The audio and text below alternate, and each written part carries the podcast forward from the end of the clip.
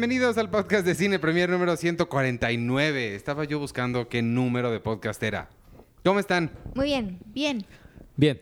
Yo soy Iván Morales y me acompaña hoy la primera que habló y te ganaste el premio Pete Holmes a la persona que habla sin ser presentada. Es... Mabel Salinas, ¿por qué hablé? Bienvenidas. ¿Cuándo hablé? ¿Dijiste yo?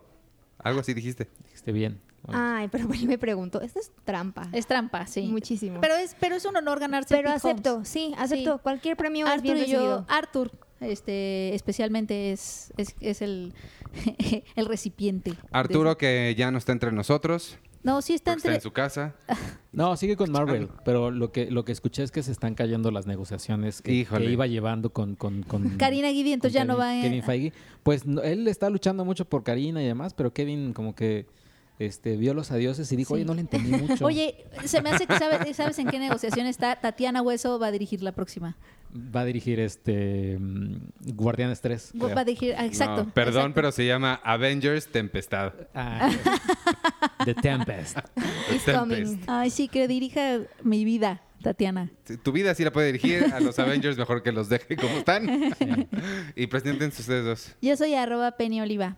Órale, ya eres toda una influencer. Ah, dije Vas- arroba Penny Oliva. Vas que vuelas para el Perdónenme, no, no soy nada influencer. No, bu- bueno, o sea, yo soy arroba checoche, pero me estaban Ve, eh, contando... también arro- dice arroba. Es que, es que me estaban contando cómo les fue en Morelia y a raíz de que nos escuchan por el podcast. No manches, yo sí. Que el gobernador de El- Morelia no les dijo nada porque no los vio. No, sí, es, la verdad es que sí estuvo bien padre. Fuimos a Morelia el fin de semana y un cachito de esta semana y pasaron dos cosas que me sorprendieron. Una fue que hicimos cosas bien padres con gente, les pudimos tomar fotos. Y la segunda es que mucha gente se acercó a, como que reconocieron las voces y se acercó a saludarnos. No. Oigan, sí, yo de veras... Muchas gracias, nos da mucho, nos da como mucho gusto y, y qué bueno que se acerquen, o sea, cada vez que, o sea, nosotros felices de conocerlos y les agradezco mucho que se hayan acercado. Iván hasta firmó un autógrafo Yo- Órale. en la alfombra roja.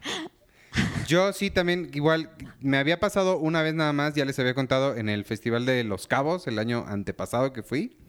Este, pero desde entonces no volvió a suceder y, la verdad es que sí. Yo estuve muy poquito tiempo en Morelia porque me fui para hacer una cosa que, que ya después les contaré qué fui a hacer, pero el, en los dos días que estuve nomás me, me topé a varias personas que sí nos, det- nos detenían a Jessica y a mí este, para, para hablar del podcast porque nos escuchaban por allá. Entonces me dio muchísimo gusto y, este, y sí les agradezco igual todas, todas las atenciones y todo, es que me hayan hecho firmarles, los que me hicieron firmar la carta editorial. Estuvo padre también. No. Ah, no era nada de firmar unas, un, Un pa- cheque. Pagaré.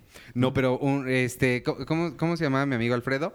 Alfre- Alfredo, eh, que de hecho quiero agradecerle y quiero disculparme con Alfredo ¿Por qué le porque nos invitó, bueno, tú ya te ibas, pero Ah. nos invitó a dar una plática a su escuela mientras estábamos en el festival, pero no tuve un minuto de No, es descanso. Tú te fuiste, bueno, tú te tuviste que ir el, el domingo. Alfredo, si nos estás escuchando, de verdad, discúlpanos. No pude, no pude lograrlo porque, porque me decía que el jueves y, y el jueves yo ya no estaba. Y, y luego me mandó dos voice notes que ya no escuché y que los voy a escuchar ahorita. Pero es que de verdad eh, no tuve un minuto de descanso hasta... Es, es la locura allá, pero de verdad no sabes qué gusto nos dio conocerte y espero que en otro momento sí, sí se pueda armarlo. Uno, que se arme la mini fiesta con podescuchas que, que, que dijimos que íbamos a, a tener en Morelia y que la chama no nos dejó, pero sí hay que armarlo. No nos, sí. Eh, estamos pensando más bien en grabar uno en vivo para quien quiera lanzarse. Todavía no sabemos dónde ni qué. Y lo más probable es que No, se... que sí, el podcast. Eh, podcast, pero, pero queríamos proyectar algo primero Quiero- para platicar después y charlar. de- Yo hay, hay- hay- hay- hay dos cosas de, o bueno, de Alfredo nada más decirle que la revista que firmé con mi carta fue la misma que después le firmó Gael, entonces me siento más especial porque Gael y yo firmamos. Fuiste muy especial y yo como mamá le tomé video así de firmando su autógrafo, porque es que tuvimos que pasar por la alfombra roja, no porque seamos estrellas, amigos, sino porque nos dieron una acreditación, nos dieron una invitación para ir a la función inaugural y la única forma de que podías, que, podías pasar al, al- al cine era pasando por la alfombra roja. Entonces, yo lo que iba a hacer, porque nos daba como medio, a mí me daba mucha pena, A ti. Ah, bueno, Iván sí pasó así súper rockstar y yo. Sí, Iván es y una entonces estrella. lo que yo traté de hacer, que no me salió, fue a- hacer como que yo era parte como del crew de la alfombra, ¿sabes? O sea, porque todos los artistas llevan como a sus publicistas o a gente que está ahí del festival organizando. Entonces hay mucha gente, además de artistas en la alfombra roja, que están organizando las entrevistas o que son de, de Universal o no sé. Entonces yo saqué mi celular como si yo fuera una de esas personas, como para no sentir la pena, hasta que de pronto escuché, ¡Iván y Penny! ¡Iván y Sí, ya fue cuando dije, no. Bueno, pero me dio mucho gusto, la verdad, que nos saludaran y que nunca me lo imaginé. A mí sí, a mí sí me gusta pasar. A mí invítenme más alfombras rojas para pasar por ahí. Pero nos dio mucho gusto. Alfredo, discúlpame, de verdad. Me dio mucho gusto conocerte. Sí, no, y, y la verdad es que sí es bien pesado. Ahorita nos vas a contar más de lo que de lo que viste allá, pero sí el ritmo, se van a dar cuenta ahorita que empiece a hablar ella de todo lo que hizo. El ritmo sí es muy pesado y sí deja muy poquito tiempo libre para hacer cosas. Nada más antes de ir con eso, quería lo, Ah, porque hablando. me falta otro agradecimiento especial, pero lo puedo decir después. Ah, sí, bueno, nada más déjame eh, termino la idea de eh, lo que decías de sí reunirnos. Ah, Queremos hacer, escuchas, lo que queremos hacer es una... ¿Rito satánico? Un, un convivio. Ah, para Ajá, hacer- liderado por Checo. Para hacer un rito. lleven cabras, Este, Muchas. No, queremos... Afilen sus cuchillos. afilen sus cuchillos. tenemos chance de, de ponernos de acuerdo con algún cine, un, cine este chico que esté como céntrico. Sí tiene que ser aquí en la Ciudad de México porque pues es donde estamos nosotros y donde creo que está la mayoría de nuestros escuchas. Pero lo vamos a organizar con tiempo para pasar una película, una, una película que decidamos y después grabar una edición del podcast en vivo para que pues estén ahí, convivir con ustedes y poder responder preguntas que seguramente van a tener. El caballo de Turín, ¿no El- lo vamos a pasar? Por ejemplo, puede ser el caballo de Turín o este, Todas las de Nicolás Pereda. Satán Tango. el decálogo. Sí, los decálogo. ausentes. Las de Nicolás Pereda. Ah, es de todas. Nicolás Pereda. Sí, alguna de esas Verano puede de. Goliat, ¿no? Los- Sí. ah, Prefiero verano de Goliat. Las de Lab ausentes. Díaz, que duran ocho ¿De horas. quién hablábamos hace rato? No es Kieslowski. ¿Sí es Kieslowski? No. ¿Quién? Kurasmaki. Kaurismaki. Maki Karusmaki. O, Kaurismäki. es- Kaurismaki. o de Lav Díaz, que les, también. Como- Díaz tiene películas que duran ocho horas. Alguna de esas y después hacemos un podcast. Porque estaba viendo, o sea, ¿por qué si se fletan? O sea, ¿por qué si alguien hace una película de ocho horas dice, ay, no, qué, qué hueva? ah, pero ahí están fletándose una serie de ocho horas en un día. Ah, porque no es lo mismo. Exactamente, no es lo mismo. Ay, sí, debería ser. Oye, Aki Kaurismäki es increíble. Seguramente sí lo es. Seguramente es increíble. Sí. Ah. Si haces una película de box, quizás no tanto. Ah, The Box. Lo dice por Bayonetta. Ya no la vimos, amigos. Se presentó hoy en el FICOM, pero nos estaban chismeando que, pues ahí va. ¿no? Es que, Esa bueno, película. vamos a contar el, chi- el chisme completo porque no, también no está padre echarle tierra a Kaurismaki. Seguramente es No, muy bueno en lo que hace. eh, No, claro. ¿no? Pero yo, yo con mis ojos así impresionan. Kaurismäki es increíble, Ajá, es como amigos. decir, igual y a Stanley Kubrick le salieron unas peliculitas, por ahí, ajá. mi punto nada más es, si alguien hace una película de box, quizá quieres que su referente sea, no Raging sé, Bull. Rocky o Raging Bull o Cinderella Man, si quieres. No necesariamente, ¿sabes? Cine de arte. Pero ¿por qué no? Puede ser una muy buena propuesta si la haces bien. No, lo que le dice a Iván, si tú quieres hacer un disco de rap, no dices, ay, es que a mí me, me inspiré en el guapango. Ajá, o sea, es como... Pero ¿por qué no? O sea, muchas de las cosas más padres han salido de ese tipo de mezclas de géneros. confío más en un rap de como Lynn guapango. Ramsey. Como Lynn Ramsey y su película You Were Never Really Here, que es como de un vigilante, pero también súper cruda y, ¿ves? Mezcla de géneros. Muy buena. Bueno, habla de Morelia, que eh, ya estás hablando de Lynn Ramsey. Pues el primer día fuimos y Iván firmó un autógrafo. Eso fue lo que pasó El el, primer día. No, vimos First Man. Yo no la había visto, tú, Iván ya la había visto, tú y Checo ya la, ya la la vi. vio. Y First Man, la verdad, fíjate que sí me, me gustó y sí la he estado, pero sí la necesito Sí, pensar necesitas después. procesarla. Ajá, creo que ya lo que habíamos dicho, ¿no? Que sí está buena. No es la que más me gusta de Damián Chazelle. No. Eh, porque creo que sí hay un problema como de materia, como en su materia prima de su personaje, que le cuesta trabajo a la película saber qué personaje es el que está llevando a la pantalla, ¿no? Porque Neil Armstrong es un enigma y además de que es un enigma, Neil Armstrong fue muy anticlimático por mucho tiempo. O sea, no O es sea, el- cinematográfico su, su personalidad. el, pues. el mismo biógrafo James R. Hansen dice en su libro que no terminé de leer porque este es- son 600 páginas y Se lo voy. dijiste a me imagino. Damien Chazelle. Se lo dijiste. No terminé de leer el libro, por, por cierto. Ah, ah, yo le dije, sí. No, no, no, pero creo que me hubiera entendido. Entonces, este, El, el mismo biógrafo dice algo que me pareció muy curioso, que es que eh, lo entrevistó por cinco horas a Neil Armstrong y en el libro tampoco tienes muchos testimonios de Neil Armstrong, porque él era un hombre lacónico, o sea, era un hombre sencillo, modesto, que no hablaba mucho, o sea, cuando le preguntaron en algún momento que, que o sea, que tenía una mente de ingeniero, porque eso es lo que era, era un ingeniero, antes que un astronauta era un ingeniero, y le preguntaron qué pensaba de la luna y él contestó una cosa de ingeniero, así como de, es interesante porque el horizonte se ve no sé qué grados, es interesante, lo recomiendo. O sea, esa fue su respuesta. Entonces, imagínate que Hollywood tenga que hacer una, pre- una película de esa persona que no es el estereotipo del héroe grandilocuente, sino que es una persona esencialmente modesta no es un héroe con, con el que Hollywood haya podido lidiar y yo creo que por eso no ha habido películas antes de Neil Armstrong. Y que tampoco tiene la, la típica historia de que de chiquito veía las estrellas y de- Ah, le sí. dijo a su amigo, y- y el- algún día voy a estar ahí. El, el libro, el libro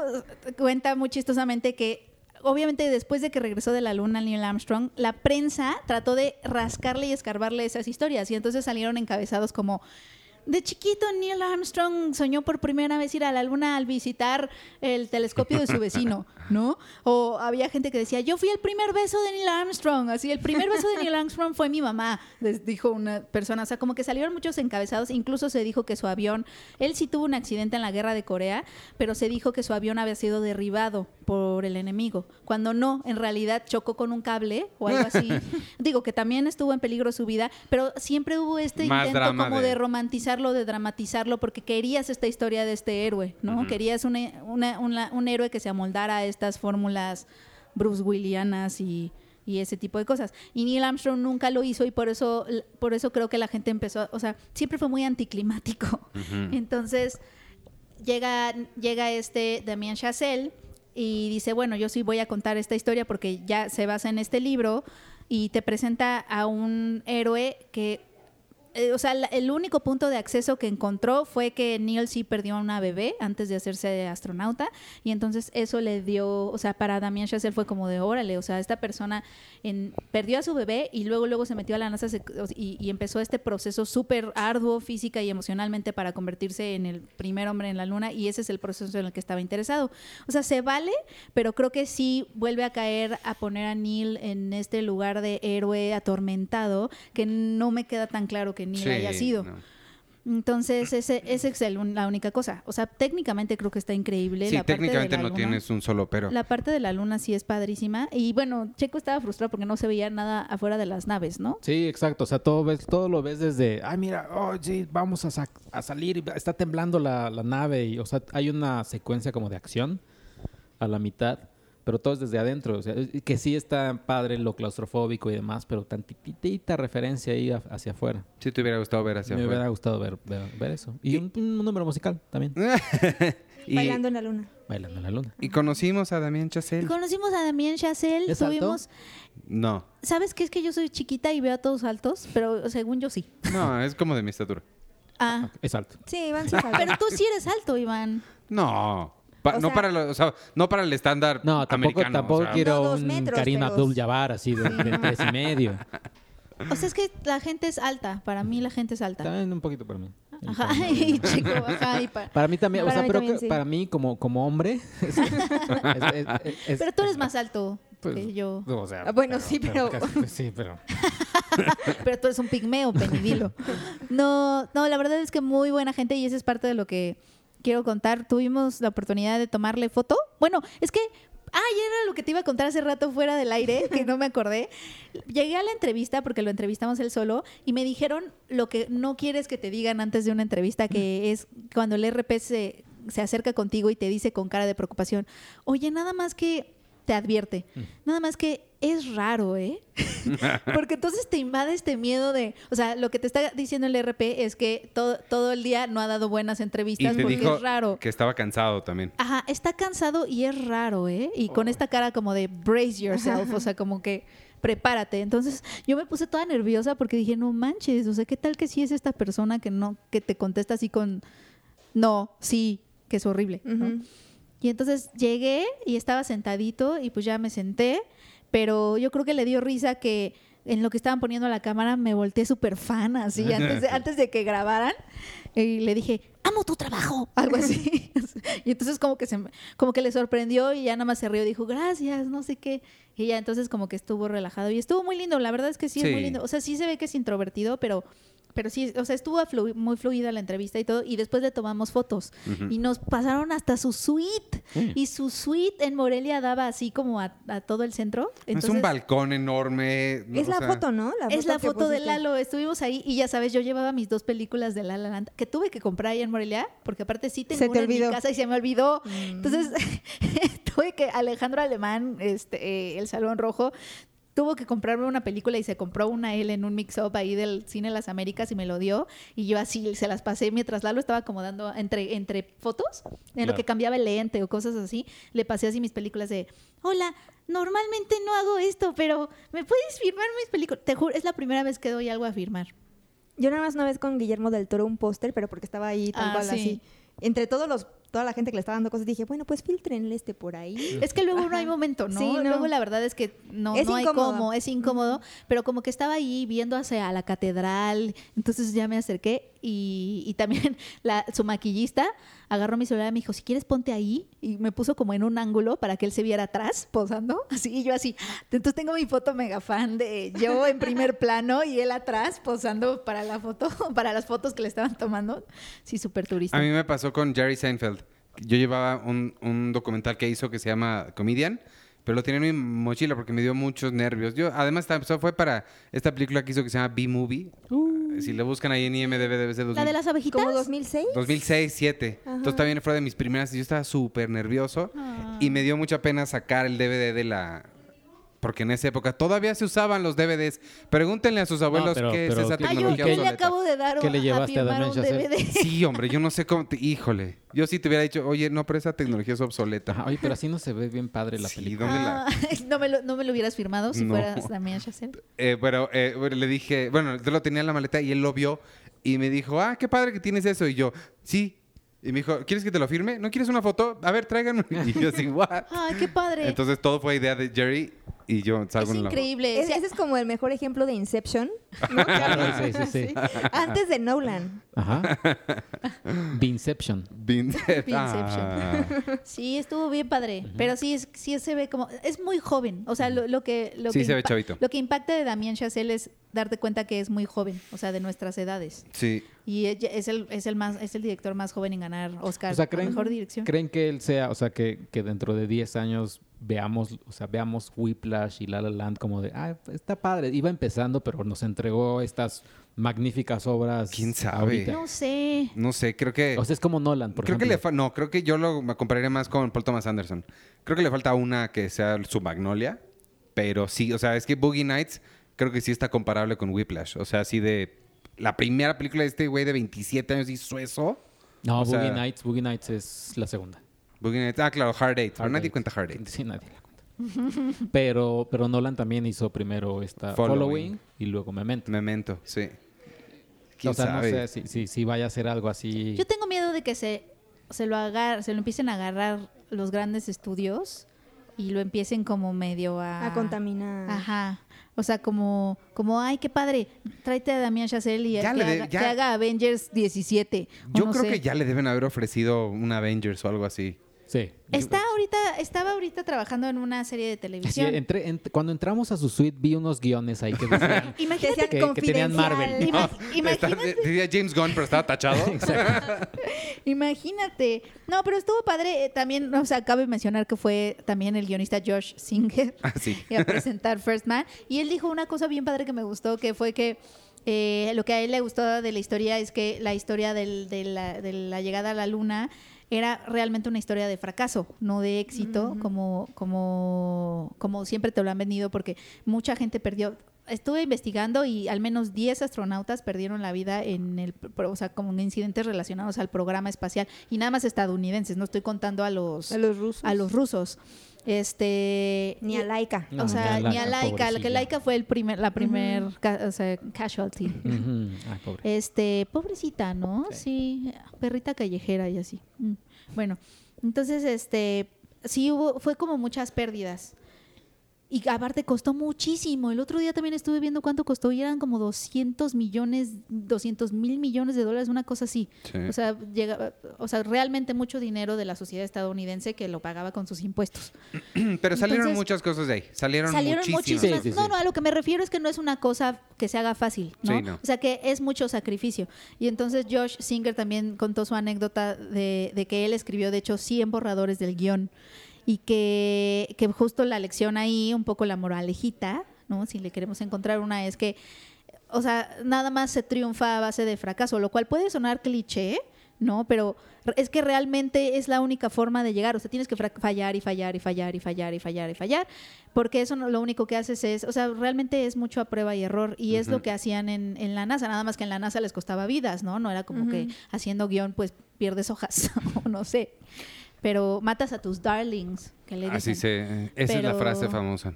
Pero eso estuvo padre. Entonces George Singer también se mostró bastante elocuente. ¿Qué más viste? Bueno, vimos la primera de Lynn Ramsey, hablando de qué. Pero me interesaría saber, eh, ¿estuvieron en Roma?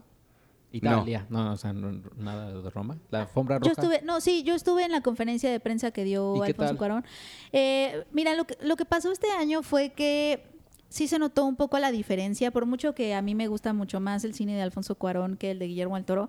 se- hubo un contraste profundísimo entre lo que pasó el año pasado que fue Guillermo del Toro con la, la forma del agua, generosísimo a la hora como de querer hablar de su película, de querer compartirla con el público mexicano, con la prensa, hizo dos conferencias magistrales y Alfonso Cuarón, o sea, Alfonso Cuarón sí fue cotizadísimo, no dio entrevistas eh, individuales, dio una clase magistral que anunciaron un día antes. O sea, la prensa nos dimos cuenta que había una clase magistral cuando la gente estaba formada. este y no dejaron entrar a medios a la clase magistral. Yo creo que porque a lo mejor Netflix quería tener la exclusiva de la transmisión en vivo, no sé. Pero, ¿La hicieron en la transmisión de la clase? ¿Netflix? Ajá. Sí. Ah. Netflix Latam la, la transmitió. Mm. Y después hizo una conferencia de medios. O sea, se podría decir que fue el primer streaming en vivo de Netflix. que es lo que yo una vez le pregunté a una, a una de las, este, como de Netflix. Le dije, oye, están haciendo, este... Amazon. No, no, no. Están haciendo la- el, el live show que hacían cómico con una chica. En, Ah, Chelsea. de Eh, Chelsea. Están haciendo Chelsea. Están considerando hacer streamings en vivo en Sí. la plataforma de Netflix. Pues no, no creo. Lo Pero mismo lo le- en YouTube, ¿no? Lo mismo le preguntaron a Steve, Steve Sarandos, es el que yo vi. Cuando Sarandos. Ted- a Ted Ah, pero no lo hicieron en Sí, su- no lo hicieron en la en la- en plataforma. redes, Lo hicieron ajá. en YouTube. Ah, exacto. En Pero, sus pues, redes lo- sociales. lo produjo, lo produjo Netflix. Pues sí. Puede ser el primer paso para Ajá. conquistar. ¿Cómo, ¿Cómo ven lo del primer paso para el hombre, un gran paso para la humanidad? Así, un gran salto para la humanidad. Ajá. Ajá. Y después dio la conferencia de prensa, pero creo que en la conferencia de prensa más que él destacaron Yalitza y Nancy García, que son las actrices la- la- que hacen de eh, estas trabajadoras domésticas en la casa, porque creo que en particular a ellas no habían tenido como... Yo he leído pocas entrevistas de ellas como en todos los festivales a los que han ido, obviamente quien ha estado dando entrevistas de Alfonso Cuarón, entonces muchas de las cosas que dijo Alfonso Cuarón en la conferencia ya se sabían un poco, o sea, estoy hablando de los medios de comunicación, ¿no? Que no estaba dando algo nuevo. Seguramente como lectores hay muchas cosas que, que de, de producción o de o del proceso de, de introspección por medio, o sea, del en el, o sea, que hizo Alfonso Cuarón para hacer esta película, no lo saben. Entonces, chequen la conferencia de prensa completa, la tenemos en nuestro sitio de Facebook. Este, pero quienes más sorprendieron fueron Nancy García y Yalitza, porque sí estuvieron como muy cándidas en su en su en su testimonio, o sea, tal cual empezaron a contar cómo llegaron al casting, que ellas dos son las mejores amigas de toda la vida y interpretan a dos amigas que trabajan en la casa Eh, y por eso hay como tan buena química entre ellas y tal cual el casting a Yalitza le daba cosa ir a ese casting que hicieron en Tlaxiaco, Oaxaca, que es de donde ella es, porque ella pensaba que era se iba se trataba de trata de mujeres. Ajá. ¿La película? No, que el anuncio del casting, ajá. o sea, no confiaba mucho. Es que ya estamos en ese nivel. o no, sea, es que qué miedo. ¿no? Lo, lo raro fue que en ese momento, en la conferencia de prensa, la gente se rió. Yo sentí muy raro. Ajá. O sea, como de que, ah, o sea, como que les dio como, ay, qué tierno, ¿no? O sea, no sé. No, era Sí, como una pero sí. especie, un humor medio retorcido. O sea, vaya, ves el final, ves, ves que es, es como cuando te pasa un accidente y en el momento del accidente no te ríes. Ya después lo cuentas con risa. Sí. O sea, que dices, sí, en, no en sé, su no sé momento, si en su momento, risa. en su momento yo estaba así súper asustado y no sé qué, pero ya ahorita lo cuentas. Sí, así. pero sí está raro. O sea, Pero sí sí está está feo. raro. Es que yo pensé que era trata de blancas. Y todos, ja, Y, ja, ja. ja, ja, ja. y fue como, no, pero pues es súper triste, No, ¿no? o sea, es como haber vivido tempestad, ¿no? O sea, como eh, sí existe Ajá. ese tipo de cosas. Pero, pues bueno, resulta que este casting sí era real. Y entonces, ya que ya Litz estaba ahí, le habló a su amiga, a Nancy. Oye, vente, no me pasó nada. Pero aparte, todo, todo lo contaban así. O sea, estaban muy frescas porque ella tal, ellas tal cual están fuera del ámbito cinematográfico. Sí, o sea, ellas no son actrices. Este, entraron así, tal cual ya Litza dijo, es que pues me gradué y no estaba haciendo nada. Y entonces me dije a mí misma, pues ándale, pues no estás haciendo nada. O sea, ese tipo de Ajá. testimonios, la verdad que fueron muy frescos, muy agradables. O sea, como realmente a ellas, como no alguien entrenado como para hablar con medios Ajá. con entrenamiento de medios o cosas así. Como totalmente fuera. Y pasó con los tres, pasó con Yalitza, con Nancy y con el actor que hace al papá. Te iba a preguntar Él, quién. Sí. él se dedica a algo de música, tiene como una tienda de discos o algo así, tiene contactos co- contacto con cantantes, etcétera, pero es del ámbito de la música y lo que sucedió fue que Alfonso lo vio en un concierto y, le- y- y se le quedó viendo raro y al otro día le habló y le dijo, oye, te quiero castear y, y dice el actor, yo ni sabía qué significaba eso de Sí. castear y yo le pregunté, ¿qué es eso? Castea a tu y, madre. Alfonso, y que Alfonso ya le, ya le explicó y dijo, pero es que yo no soy actor, yo qué, no sé qué. Entonces, esos testimonios, la verdad, estaba, estuvieron muy padres porque siento que no se habían dado tanto porque justamente la nota siempre ha sido Alfonso Cuarón. Sí, total. Y Yalitza y Nancy, la verdad es que tienen una historia muy padre, sobre todo porque Nancy fue la traductora mixteco de la película. Eh, ella habla mixteco, es maestra en mixteco, le enseñó a Yalitza y fue la que hizo las traducciones para ah, la parte que tiene la película de mixteco, que es obviamente cuando ellas dos hablan. Eh, y eso estuvo muy padre. La que no habló para nada fue Marina de Tavira, porque justamente todas las preguntas iban dirigidas o a Alfonso Cuarón y todo lo demás se lo robaron estos actores que no son actores y que está chistoso. Eh, nosotros le preguntamos a Yalitza, la entrevistamos en la alfombra roja y, le preguntamos que si iba, nuestra colaboradora Fabi le preguntó que si iba a seguir con su carrera de actriz o si iba a regresar a, a- a la carrera de pedagoga. Ella es que ella es recién egresada de pedagogía y dijo que ambas le gustaban mucho y que, que, o sea, prácticamente nos dijo, o sea, si sigo la actuación tendría que ponerme a estudiar, o sea, ¿no? Porque sí es... Entonces eso está súper bonito, Órale, como tener estos testimonios, eso estuvo lindo y eso fue lo, lo que, lo que yo rescataría de la conferencia. Ah, estuvo padre. Está bonito. ¿Y Lynn Ramsey? Lynn Ramsey fue lo mejor que me pasó y eso que vi a Damien Chazelle. Lynn Ramsey es eh, una directora escocesa que ustedes la recordarán por Tenemos que hablar de Kevin. Esa película también por Ratcatcher, que fue su ópera prima que vimos en el, en el FICUM. Y qué, qué brutal es. Es que su cine todo es muy brutal. Y acaba de, en México se acaba de estrenar la de You Were Never Really Here, protagonizada por Joaquín Phoenix. No se estrenó. No sé si en la cineteca, pero en comercial no se le movieron y no le La volvieron- movieron, sí es Ah, cierto. sí. No le volvieron a Tiene dar razón, fecha. la, la movieron. Qué mal, porque sí. se, sí- yo pensé que sí se había estrenado. Mm-mm. Bueno, eh, con Joaquín Phoenix, que también es muy buena.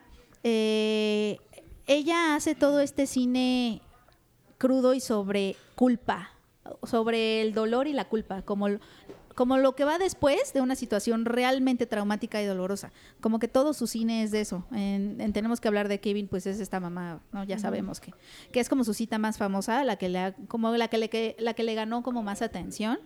Eh, en Rat, Ratcatcher también es sobre un chavito que mata sin querer a, un, a uno de sus amigos y pues vive en esta vive rodeado de basura por una por una eh, Hay como una huelga. de los Es una huelga de recogedores de basura y entonces ese, ese mm, barrio en Glasgow vive como lleno de inmundicia. Y, y de hecho el canal que está fuera de sus casas, o sea, hay un personaje que se cae o no sé qué y sale con toda la piel así como con ronchas de que, o sea, mal, mal. Ese tóxico. personaje, ustedes lo- seguramente todo el mundo lo va a recordar perfecto. A mí me encanta ese Ah, actor, sí. que no sé cómo se llama y me emocioné mucho cuando lo ve. No sé cómo se Lo llama, pero, recordarán, ¿eh? pero me gusta mucho. Lo recordarán como uno de los secuaces de Iván Petrov en El Santo. Nadie recuerda El No, Santo. pero sí. tiene otra aparición. No, bueno, pero ahí es de donde yo más lo conozco. Alguien, lo, alguien ha visto El Santo y sabe de quién estoy hablando cuando les digo que es un actor que tiene una cicatriz de Cicatriz oreja a cara. Tiene una cicatriz como del guasón, como de oreja a oreja. Ahorita te digo en qué más Y salió. este, y siempre sale de, pues por la cicatriz siempre sale de maloso. Pero sale en esa película como el papá del niño que se enferma. En Ratcatcher. Hay, hay una película de época, estoy segura, en donde sale no de maloso, sino como del ayudante de alguien. Pero Ah, también de ayudante, tiene cara así. sí, y ahorita te voy a decir, te voy a decir quién. Bueno, Lynn Ramsey fue la presidenta del jurado del FICUM. Es, la, pri- es el primer año en que una mujer preside el jurado. Y creo que queda muy bien porque justo la competencia está llena de directoras. Eh, eh, la, la competencia de largometraje de ficción Ay. y de documental. ¿Qué? Ya me acordé de otra que te quiero preguntar, que yo sí vi, pero termina tu idea. Ah, bueno, sí. Y pues también entrevistamos a Lynn Ramsey, va a salir mi entrevista al ratito y le tomamos fotos y la verdad es que es una gran, gran, gran, gran, gran persona. Y te dio su Pero mail. gran, nos dio su mail, No. nos dio su mail porque obviamente Porque saben que tienen un amigo que se llama Iván que escribe guiones y quiere realidad, leer su Sus- en realidad nos lo dio porque al newsletter Lalo le tomó Premier. fotos y como ella también es fotógrafa, son rarísimas. Ah. Qué raro que a ningún fotógrafo le gusta que lo fotografien. Wow. No, es chistoso. ¿A Lalo no le gusta? A Lalo, Lalo lo odia. Y ella también cuando Lalo sacó la cámara se le quedó viendo como de... Y le dijo algo, está en nuestras Instagram stories, le dijo, ay, no soy un buen sujeto para las fotos. Y Lalo le dijo, a mí tampoco me gusta que me fotografíen. Y entonces... Ah, ya, y ya. y ya, cálmense, corazón, ya. corazón Sí, entre sí, sí. ellos. Ya, la, la, la, la. Guay. Oye, La, la. Antes de que sigas, necesito asegurarme que todo el mundo haya escuchado el chiste de Sergio. Sí, que, en el que, que te dio su correo, suscríbela newsletter de Cine Premier. Es un y a otros chiste. newsletters, así. Oye, al no- de el de 7-Eleven, ¿No podemos, hacer, ¿No podemos hacer eso? Oye, no es, no es mala idea. bueno, Ay. nos dio su mail. O sea, así de buena persona. Y tuvimos una plática Facebook. muy padre. Sí, cierto. Ajá. Me, me dio, gus- me, dio, chi- me dio risa algo que, que dijo, porque le, le dije que sus películas lo que tienen es que o sea, si tú lees una sinopsis de una película de ella, no le hace nada de justicia. O sea, porque la anécdota nunca es lo importante en sus películas, es como todo lo sensorial. Entonces le dije que era como problemático leer su sino, la sinopsis y se rió y me dijo, pues es que para eso hago cine. Y yo sí es cierto, es que muchas veces estamos acostumbrados a ver el cine como algo narrativo, es decir, la historia, la anécdota está bonita, tiene un bonito final. No me gustó que el personaje hiciera esto o lo otro, cuando en realidad debería de ser lenguaje audiovisual. O sea, so- hay cosas que nada más se pueden contar con O imágenes. sea, pues Whiplash suena súper aburrida. O sea, si lo lees, un estudiante quiere ser un mejor baterista. Y es ahí donde creo que te das cuenta cuando un cineasta sí tiene una propuesta visual y Sí. quien no, ¿sabes? O sea, porque si es puro anecdótico, pues creo que no, no está usando el medio como debe de ser.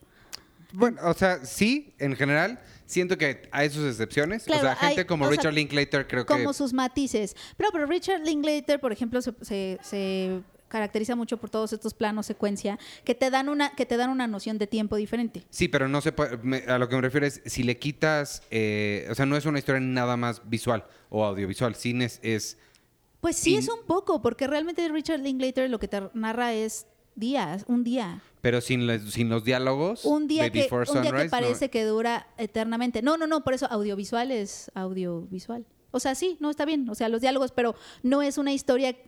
O sea, no es una historia que recae nada más en lo anecdótico. Sí, sí, O sea, sí. ¿sabes? No que la anécdota no tenga un lugar en muchas películas. Pero eso, eso me gustó, porque aparte sí se volteó y me dijo, pues es que para eso hago cine. Y yo, pues sí, pues sí. Ay, no le hubieras contestado, pues no me contestes así. Y le pregunté su, su película favorita del 2018 y me dice, ay, es que no he visto tanto. Estará raro si digo que mi película favorita del 2018 sigue siendo la de eh, Odisea del Espacio de Stanley Kubrick, porque la vi en pantalla grande. Pues y, ahí sigue, está. y sigue siendo el futuro, me dijo, y tiene razón. Pues dile, pues bajo los estándares que Es manejamos aquí, que al parecer sí. Es la mejor, ajá, es la mejor que vi este año. Sí. Ahí No, está. la verdad es muy linda. Sí, fue como mi highlight absoluto. Y las niñas bien mal, ¿qué te pareció? Las niñas bien me gustó, pero hay hubo otra que la desbancó así. ¿Leona? Psh, No, la camarista. Es O lo sea, que estaba sí, pero- leyendo, que está buena. La camarista está bien bonita. Está muy padre. Muy, muy padre. O sea, como eh, si hablamos como de esta mirada femenina, que es la que se le destaca mucho a las niñas, bien que sí la tiene, eh, como de estos personajes fe- femeninos que al menos se ve como que sí están mejor trabajados, ¿no? Que te dan como otro enfoque y que sí están tratando como de avanzar en la representación femenina.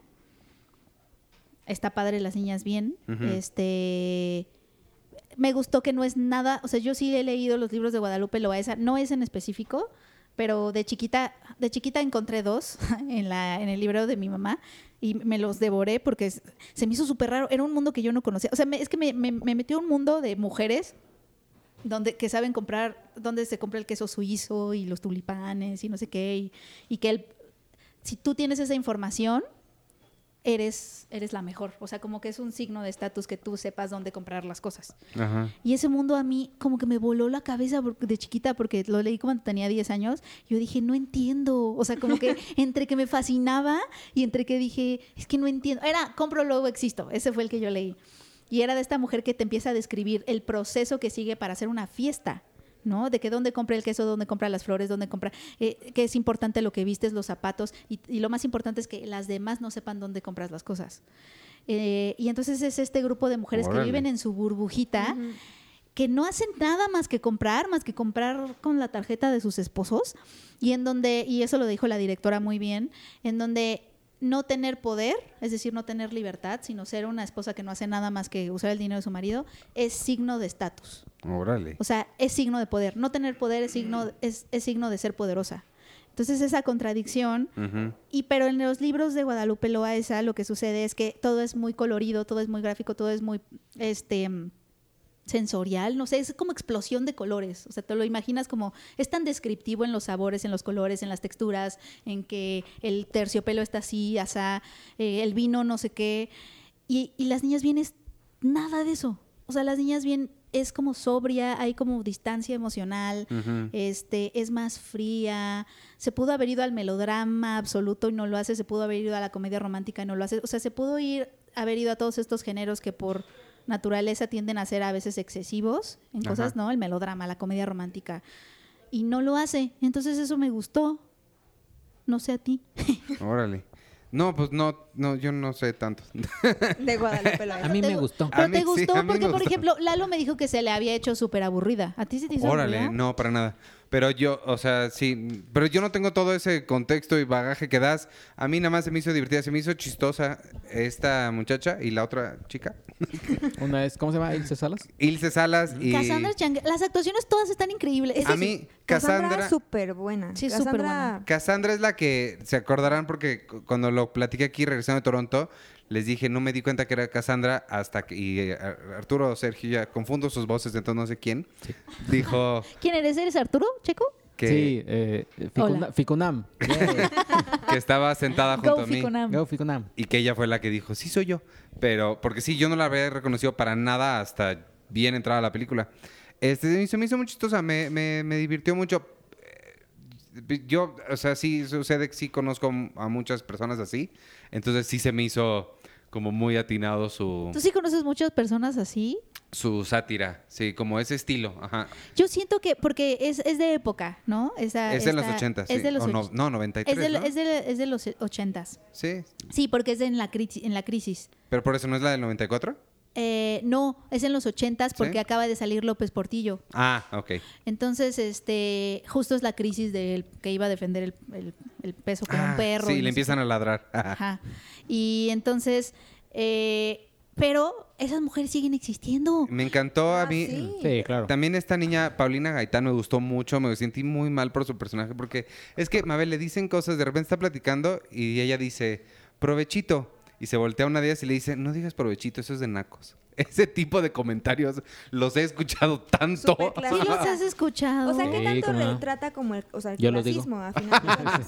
Eh, se, se concentra más bien como en esta burbuja en la que viven estas mujeres, pero sí retrata un- el clasismo en el sentido de que llega una chava que se ve que no, que no es como nueva rica, de cierta forma. O sea, porque como Kathy Bates en, se Ti- en casa- Titanic. O sea, realmente te, te dan a entender que su esposo es alguien muy rico y dejó a su esposa por ella. O sea, ella es la, la otra, pues. Mm. Se casa con esta otra, pero ella se ve que viene de otro tipo de, de mundo. De barrio. pues. Entonces ella es la nueva rica y entonces la, la, la protagonista, que es Ilse Salas, la rechaza totalmente porque es como de, ay. Y es ¿no? como en The Help, ¿no? Es También como de, como "Uy, esa, ropa, ajá. Es como en The Help.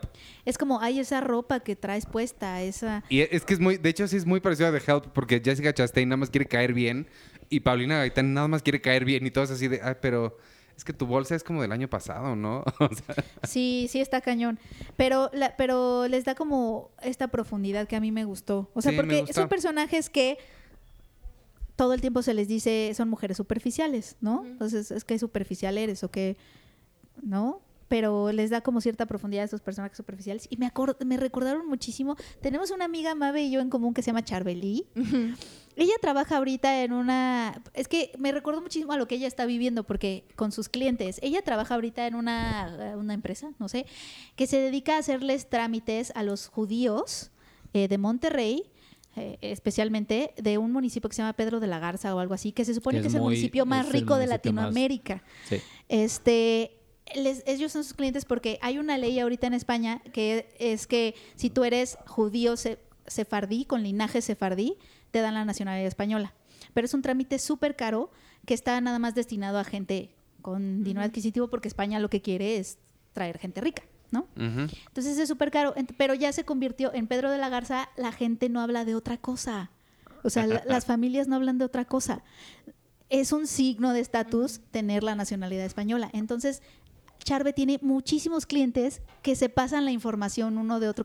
No, es que tienes que sacar tu nacionalidad española, no sé qué, no sé qué. Entonces, Charve conoce a todos, todos se conocen entre ellos y dice que es muy chistoso las mujeres porque justo es esto, es entre, ma- entre menos tengas que hacer, entre menos libertad tienes, eres más poderosa. Sí, que los, luego son los esposos así de, ay, no sé, te voy a... Luego te habla mi esposo y el esposo es el que Sí, termina resolviendo el- las cosas. El esposo es el que les habla, pero raro, dice Charve, porque habla así como de, hola, Cha- señorita Charbelí, hablo Pedro de, de Sada, porque dice que todos se llaman Sada, porque además se, Se casan, casan, entre ajá. primos. Ok. Entonces, este, hola, soy no sé qué Sada. Y, y que Charve le dice, ay, a ver, espero que no estemos aquí. y Así, Sí, no, Charve, ya de- estás, Char- pero- Charve despedida el otro día. No, amigos, no, haga, no la busquen, ni digan nada. Pero sí que lo que se le hace chistoso es que ella escucha así al, ma- al marido tratando de arreglar su trámite, pero escucha las voces de las mujeres atrás. Dile que si no puedo hacer esto. Pregúntale que si no puedo, que si mi examen no puede ser este día. Ándale, pregúntale. Y, así, y el esposo así de, es que le queríamos preguntar que si no sé qué. O sea, son situaciones súper raras, súper raras. Y me recordó muchísimo a esta, Pues a sí es- Niñas Bien. Sí, es más o menos así. Oye, este, ya hay que, hay que meterle prisa al asunto un poquito. Eh, yo iba, yo iba a ligarlo para que hablen, sigan, o sea, que sigan hablando como de Morelia un poquito, pero después ligarlo a un estreno. sí, O sea, es, con, que mu- museo se estrena este fin de Museo se semana, ¿no? es justo lo que quería hacer, pero no sé si quieres decir algo de la camarista o... No, yo, este, si quieren la, la platicamos después porque sí, no quisiera decir algo apresurado porque sí creo que vale la Ujú. pena analizar. Pero museo es así. Museo se estrena, entonces podemos... Museo es esta semana, Museo es la nueva película Me de siento mal por museo. ¿Sí? ¿Por Sí, qué? ahorita digo por qué. Alonso Ruiz Palacios, Sí. que es el director de Güeros. De rubios. Y si ustedes, como yo, no les gustó Güeros, A mí tampoco. vayan a ver Museo porque no tiene nada que ver con No Güeros. Tiene- no tiene todo que ver. No van a... gustó Güeros? no, No, va- a mí no me gustó. no van a creer que es el mismo director. Eh, tiene tanto que ver que en museo justo te das cuenta que sí es un autor. Tiene muchísimo que ver con güeros. Bueno, Museo está bien padre, se las recomiendo mucho. Se trata sobre Gael, de cuando Gael García y el otro chavo que se llama Leonardo Ortiz Gris. García Sao iba a decir. Leonardo Ah, Ortiz Saludos Gris a Leonardo García Sau. robaron el, el Museo de Antropología en los 80, es una historia real. Pero la película, Chistoso, ¿no? ¿Quién haría eso? la- eh, pues el personaje de, De Gael. Juan. ¿Por qué harías eso? La, y la película realmente se- no se trata tanto del robo en sí, sino sí los vemos robar y todo, pero realmente se trata de lo que sucede después cuando este par de idiotas intentan vender piezas invaluables del Museo de Antropología y pues nadie se las quiere comprar. Y está bien padre la película, es muy chistosa. Me gustó que representa satélite, ellos le llaman, ¿cómo se llaman? Los Tlatoanis de Naucalpan. Los latuanis de Naucalpan. Es, es bien bonito ver a satélite ahí porque casi nunca se ve. Y este y me gustó mucho, me gustó muchísimo y no le veo ni tantita relación con güeros. Tiene toda la relación de- del mundo. Pero Tuviste ¿y por güeros? ¿verdad? Eh, yo vi güeros. O sea, es que es otra vez una historia de... Otra La vez... No. Bueno, la ciudad tiene un, un lugar importante, un lugar protagónico. Entonces ahí hay un, ahí hay un punto de, como de conexión. Es- Luego, está filmada. Ah, salen carros. no, no, no, no. Hay no, créditos no, al no, final. No, no, no. La ciudad como no es no es protagonista. una cosa obvia. Hablan no, en La español. ciudad no, no, no se muestra en mucho. Yo no siento que en ficción. Museo la ciudad sea un protagonista. No, claro, claro que sí.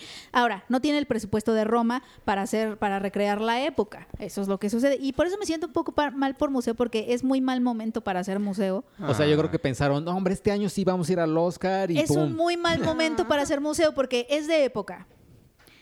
Re- o sea, retrata a, a México en cierta época Ajá.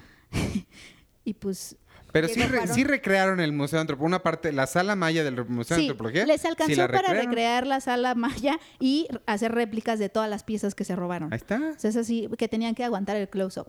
Eso estuvo bien. No, pero sí es, sí es muy Alonso Ruiz Palacios en tanto a, a dos cosas. Uno, es que vuelven a hacer estas historias de estos jóvenes que realmente sus- están en una situación como de limbo o de inercia porque sí, como inmovilizados, y necesitan de algo, un pretexto, por más absurdo que sea, para sacarlos de esta inercia. En Güeros es que se ponen a buscar a este músico, y en donde realmente lo que hacen no importa tanto, porque ni siquiera ellos saben por qué lo están haciendo. Lo único que necesitan es salir del círculo de inercia y de, de estar ahí Del paro. esterilizados, exacto, este, estáticos están. Y este, este pasa lo mismo con estas dos, estos dos chavos que son de satélite. Hay una escena increíble de una cena navideña, Sí. está padrísima, está muy bien filmada y justo sirve para hacerte sentir que el personaje de Gael García no pertenece, no se siente parte de esa familia. O sea, él se siente como en la nada, eh, estancado, atrapado.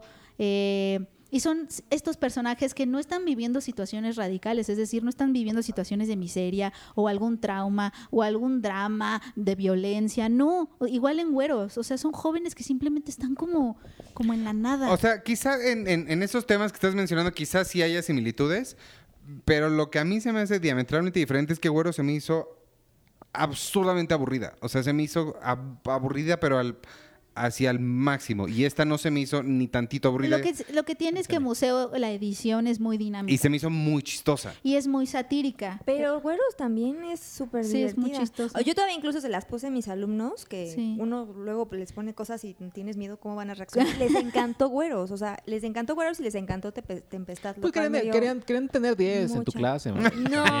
O sea, pues no le van a decir a Estaban la siendo- maestra. estaban siendo- No, maestra, no me gustó su. no, su... son, son lo más honesto que puedes encontrar, o sea, El, y si, Sí. si, si acaso tuve algún problema con la, con la película, ahorita que hablabas de Gael, fue él. Él, Ay, a bueno, él, él sí para mí, él, él, o sea, lo hace muy bien. No quiero sonar a que no me gustó su actuación, pero sí lo hace muy bien. Pero mi problema con él es el casteo. O sea, creo que la selección de él no es la adecuada. Porque aunque él lo hace muy bien y es muy chistoso y funciona, Por la edad, ¿no? se, se ve demasiado grande para. O sea, Claro, porque yo pensaría que, que lo robaron a alguien con la edad de Gael, pero entonces fueron más chavitos. No, eran, o sea, no sé cuántos años tenía en la vida real, pero todo el, el- el- porque la historia es real, pero no es así una copia o fidedigna. sea, es como adolescentes en, en serie de. O sea, en serie de. En Beverly Hills. Así, ajá.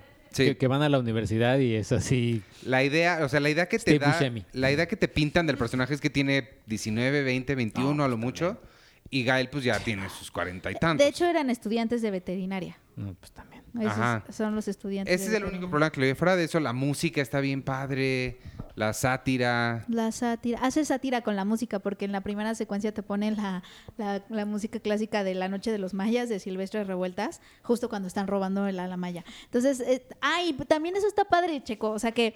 La, la relación conflictiva que tenemos con el pasado, la- las primeras escenas de museo te recuerdan perfecto a la forma en que te enseñan la historia en las, en las, en las, en las escuelas. Es decir, salen unos niños tocando una flautita y ves a estos niños entrando al museo nada más a copiar las fichas. Ay, sí. te recuerda, te evoca, a mí a lo que me evocó es a estos documentales de en la época prehispánica, eh, ya sabes, como los aztecas, eh, y se oían caracolitos, y que tú decías, mátenme ahora. Entonces, esta relación que tenemos con la historia de la odiamos, pero también somos muy protectores con nuestras tradiciones, pero también nos vale, pero también no sabemos, no, no, no la estudiamos y entonces no sabemos por qué hicimos las cosas. Es más, la gente ni siquiera sabe por qué, hace, por qué sucedieron las cosas. O sea, como este estudio de la historia en donde ni siquiera tú sabes cuáles son las causas de las cosas, que es mucho la relación que tenemos los mexicanos con la historia y con la forma en que nos enseñan la historia eso, eso está en el museo. Y eso es lo que a mí me gustó mucho porque lo hace con secuencias, lo hace con sonidos, lo hace con sátira. Y sobre todo está al principio. Al final ya es más un road trip y es ahí donde siento que se siente más cansada. Porque entre que dices, ya se va a acabar. Sí, sí ahora cansa sí un se poquito. va a acabar. ya se va a acabar. No, yo creo que ahora sí. O sea, como que no, no termina de acabarse. Sí, sí hay momentos donde sí se siente un poco ya cansada, como un poco larga. Sí le pudo haber cortado ahí unos 15, 20 minutos.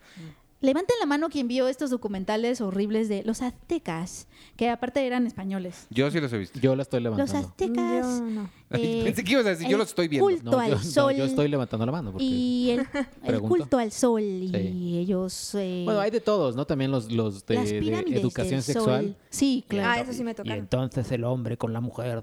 Ah. Oye, ahorita que están hablando chistoso, les vuelvo a recomendar que estoy todos los cierres cuando me pongo a revisar cosas para tener, en lugar de, de música o, o nada más ruidos, me pongo Bob Ross porque está completita en YouTube. No saben lo, por- lo padre que es Bob Ross. Y por eso te compraste tu playera de Bob Ross, porque sí tienes una. Tengo una playera de Bob Ross que me compré en Comic Con Cuenta la anécdota Y del un cabello. Funko. ¿Ya la contaste al aire? de mi cabello. No, de Bob Ross. Que ah, que su, su, su pelo no. Es que viene también un documental que está en su mismo canal de YouTube. Ah, sí, ya lo habían contado en un podcast. Ahí está, ¿ves? Ya Sí, lo el hablamos. cabello de Sí, que, sí, sí. que no- que era lacio Ajá. y Lo- que se hizo Y un permanente, y que ¿no? se lo tuvo que quedar ya por siempre, aunque no le gustaba. Lo que sí quiero, lo que sí quiero, iba a decir hablar, pero no, más que nada quiero, quiero escuchar a Mabel, porque eh, también se estrena Colette. Ah, Colette. Cole, tú ya lo viste, Mara? que ya ¿Qué la tal veo. está? Pues está. mm, tiene pros y contras, siento. Eh, es una película que, para quienes no sepan, habla sobre justamente Colette, que fue una, una literata, pero como un poco por azar, o sea, no fue una mujer también que tuviera esta inquietud así de quiero ser escritora como, Neil como Armstrong, con Neil Armstrong, ajá, sino como que el azar la hizo convertirse en escritora porque se casa con el hombre equivocado, que era un señor que también se dedicaba a explotar Pues a ni tan equivocado, porque la encaminó a un mundo Bueno, literario. Sí, o sea, es que no era una buena persona. Pero no es quien le robó el crédito. O sea, sí, pero es también quien, quien le dice, oye, pues, pues escribe tú. Pero porque él no lo quiere hacer, o sea, como que por decidioso, él siempre explotaba a sus amigos y a ella misma de- después para que escribiera novelas y él las firmara. Entonces, ahí es cuando ella descubre que igual y sí le, sí Sí le gusta. gusta. escribir. Pero como que es una historia que... Keira Knightley está increíble, o sea, ella actúa creo que muy bien. Pues ya está acostumbrada al corsé y a todo. Ajá, o sea, Es sí- otra sí de es como, época a las ella. épocas. como, co- sí es como ya la actriz Keira de época de la generación versus lo que se le enfrente, ¿no? Ujú. Y ahora es como el hombre machista. Pero el problema es que siento que de repente como que quieren ser tan feminista, tan feminista la película, que de- el retrato del hombre se concentra demasiado en esta figura malévola, explotador con ella, con, o sea, que le pone el cuerno, que ella le cacha, que, mm, que es como todo lo que un hombre no debería de ser y, y se enfocan mucho en eso. No hay como ninguna otra figura, a lo mejor eh, masculina, que venga como a contrarrestar un poquito esto de el hombre maldito, ¿no? O sea, como que No, abusa un poquito sí. de eso. Y no sé qué tan útiles sean esas representaciones a esas alturas, porque justamente también lo que mm, los problemas que más tenemos son los micromachismos más sutiles. O sea, porque justamente si tú eres un hombre y ves eso, tú dices, ah, yo no soy así, porque es muy extremo, porque es así de, ah, yo no, yo no le robo el crédito a las niñas. ¿no? Y es como, entonces soy feminista. Entonces es como, no. Porque lo que de lo que habla en el fondo no es tanto que le robe el crédito, sino que le está robando su identidad. O sea, es como lo que yo sentí. O sea, como tú no puedes ser nadie si no estás conmigo y si no estás amparada bajo el nombre de Willy, o sea, tú no vas a triunfar nunca. Y esa es como la lucha que ella tiene que descubrir en la película, si va a poder liberarse como de esas cadenas que le están sometiendo o si no.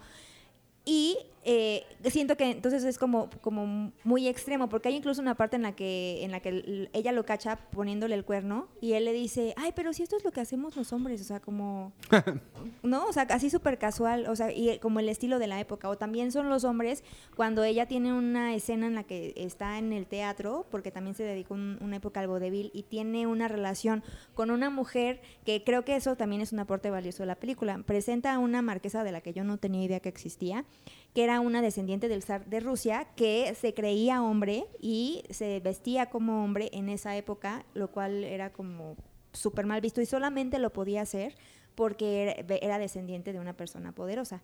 Entonces, están ellas representándose en escena y la gente las empieza a atacar y les empieza a aventar cosas y son los hombres otra vez los que están tratando de, de como acallar estas voces femeninas que se quieren expresar. O sea, como que sí siento que se va un poquito del otro lado cuando pudo haber sido a lo mejor un poco más mesurado el asunto.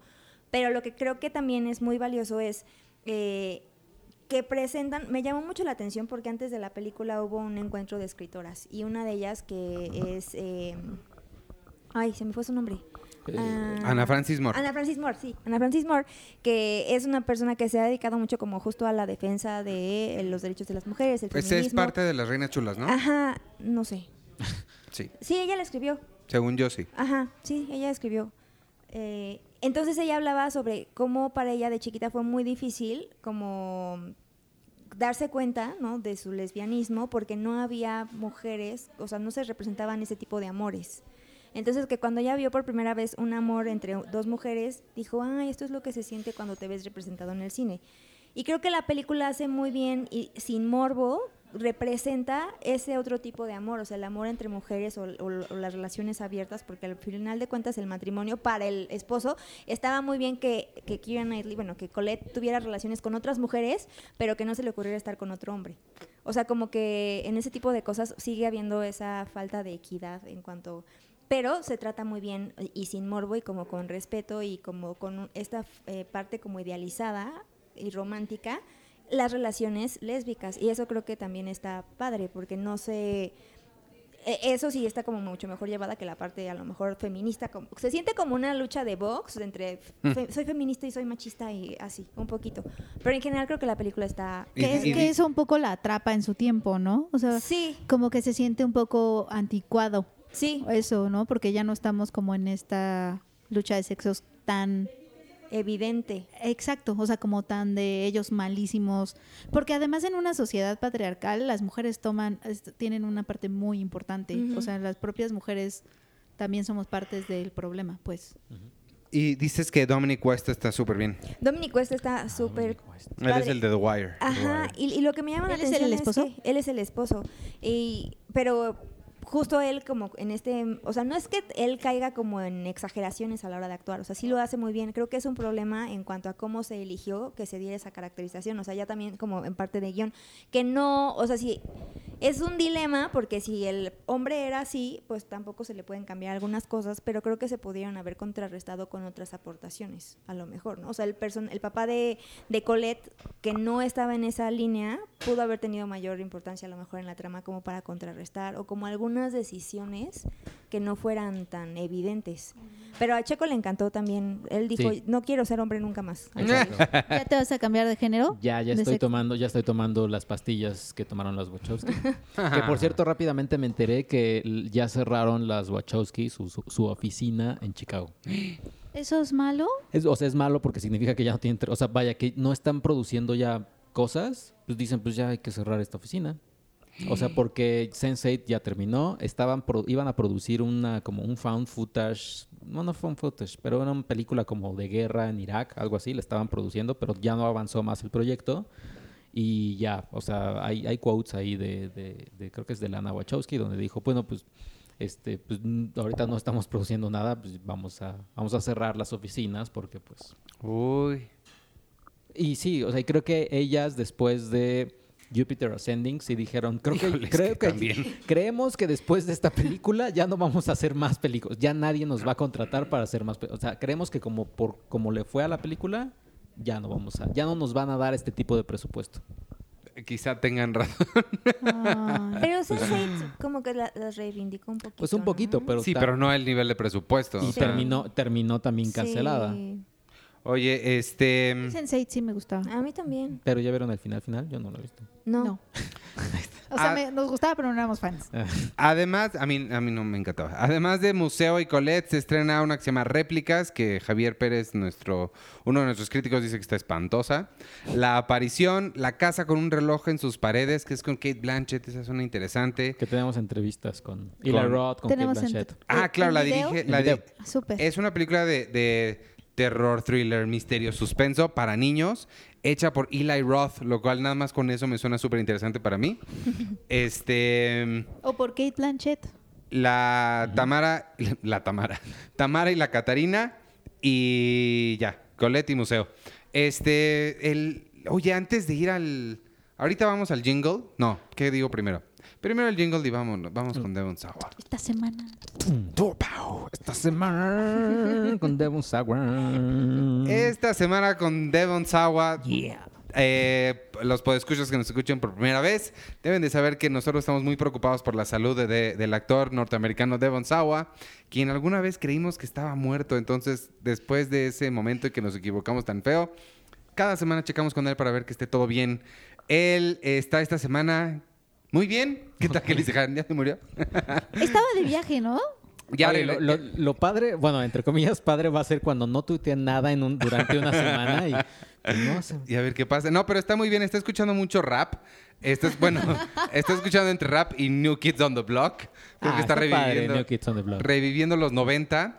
Y puso una foto de alguna... No, no, no tuve... Super stalkers. No he checado qué película fue esta, pero puso su hoja de llamado donde él es el, el número uno en el llamado de ese día, seguido por Sharon Stone. O sea, que hubo un momento en el que Devon Sawa era una estrella más importante que Sharon Stone en una película que hicieron juntos. Y, este, y estaba recordando ese momento él esta semana. Ha de ser padre que, que alguien le diga alguna vez a pronto así, yo, Devon Sawa, did you know that there's a podcast in Mexico? Díganle, amigos. Oye, hablando de, de alguien que nos escuche, este... No, qué pena, si quiero- pregunta por qué, le van a decir porque pensaron que estabas muerto. Pues sí. Es horrible. No le, no, digan, no le digan eso, pues escuchas. Sí. Si se lo encuentran y le, le dicen, ah, pues porque les caes bien y ya. Ajá, sí, les no. gusta Gasparín, les, les gusta Gasparín. Pero a mí sí me gustaba Gasparín. Yo también, o sea, yo veía a Gasparín. Todas veía las, todas las niñas para que estaban enamoradas de Gasparín, todas sí. las niñas. Mi hermana también. Fue Dice- como mi primer crush. Es un podcast de Gasparín. Sí, exacto. Cada semana hablan de... No, hay un, hay un podcast que sí, cada semana habla sobre un minuto de una La película. de Star Wars. No, no, ah, Hay uno de Star Wars. Y hay otro de otra, que, o sea, que, pero sí es un minuto, una hora. Un minuto, una Pues de hora. ahí, de ahí fue que le di el nombre a Arturo para Friends un episodio a la vez, porque venía de Star Wars un minuto a la vez. Ese es el podcast que existe.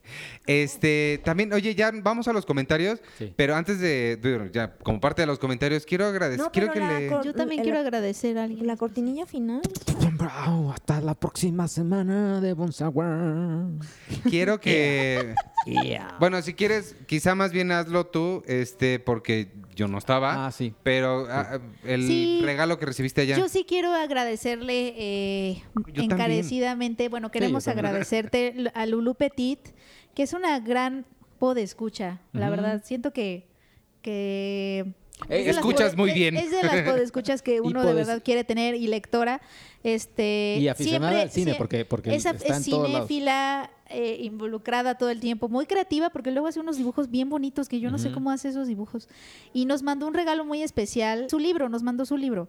Eh, no lo hemos leído porque apenas se los acabo de dar a estos jóvenes, pero de verdad estamos muy, muy agradecidos, Lulu. Este, muchas gracias por estar tan involucrada, muchas gracias por tus comentarios. Eh, Luego también hasta a veces nos defiende en Twitter. No te preocupes, Lulu. No, no, este, no nos, no nos afecta. Sí, pero muchas gracias. Pero por- siempre todo el tiempo nos, si cualquier pas- cualquier cosa que pasa, Lulu sale en nuestra defensa. Muchas gracias, Lulu. Y este, no, pues nada. O sea, nos gustaría a ver si luego te, te dejas saludar. Tengo, tengo- tenemos ganas de conocerte. Y si alguien más quiere mandarnos algún regalo, como otro libro que haya escrito alguien más, lo puede hacer a... Muchas felicidades por tu libro, por cierto. Claro, también, pues no, no, no cualquiera. Bueno, Sí, el- el- exacto. Muchas felicidades por tu libro. No sabía y qué, qué padre. Yo, yo, yo lo voy a leer.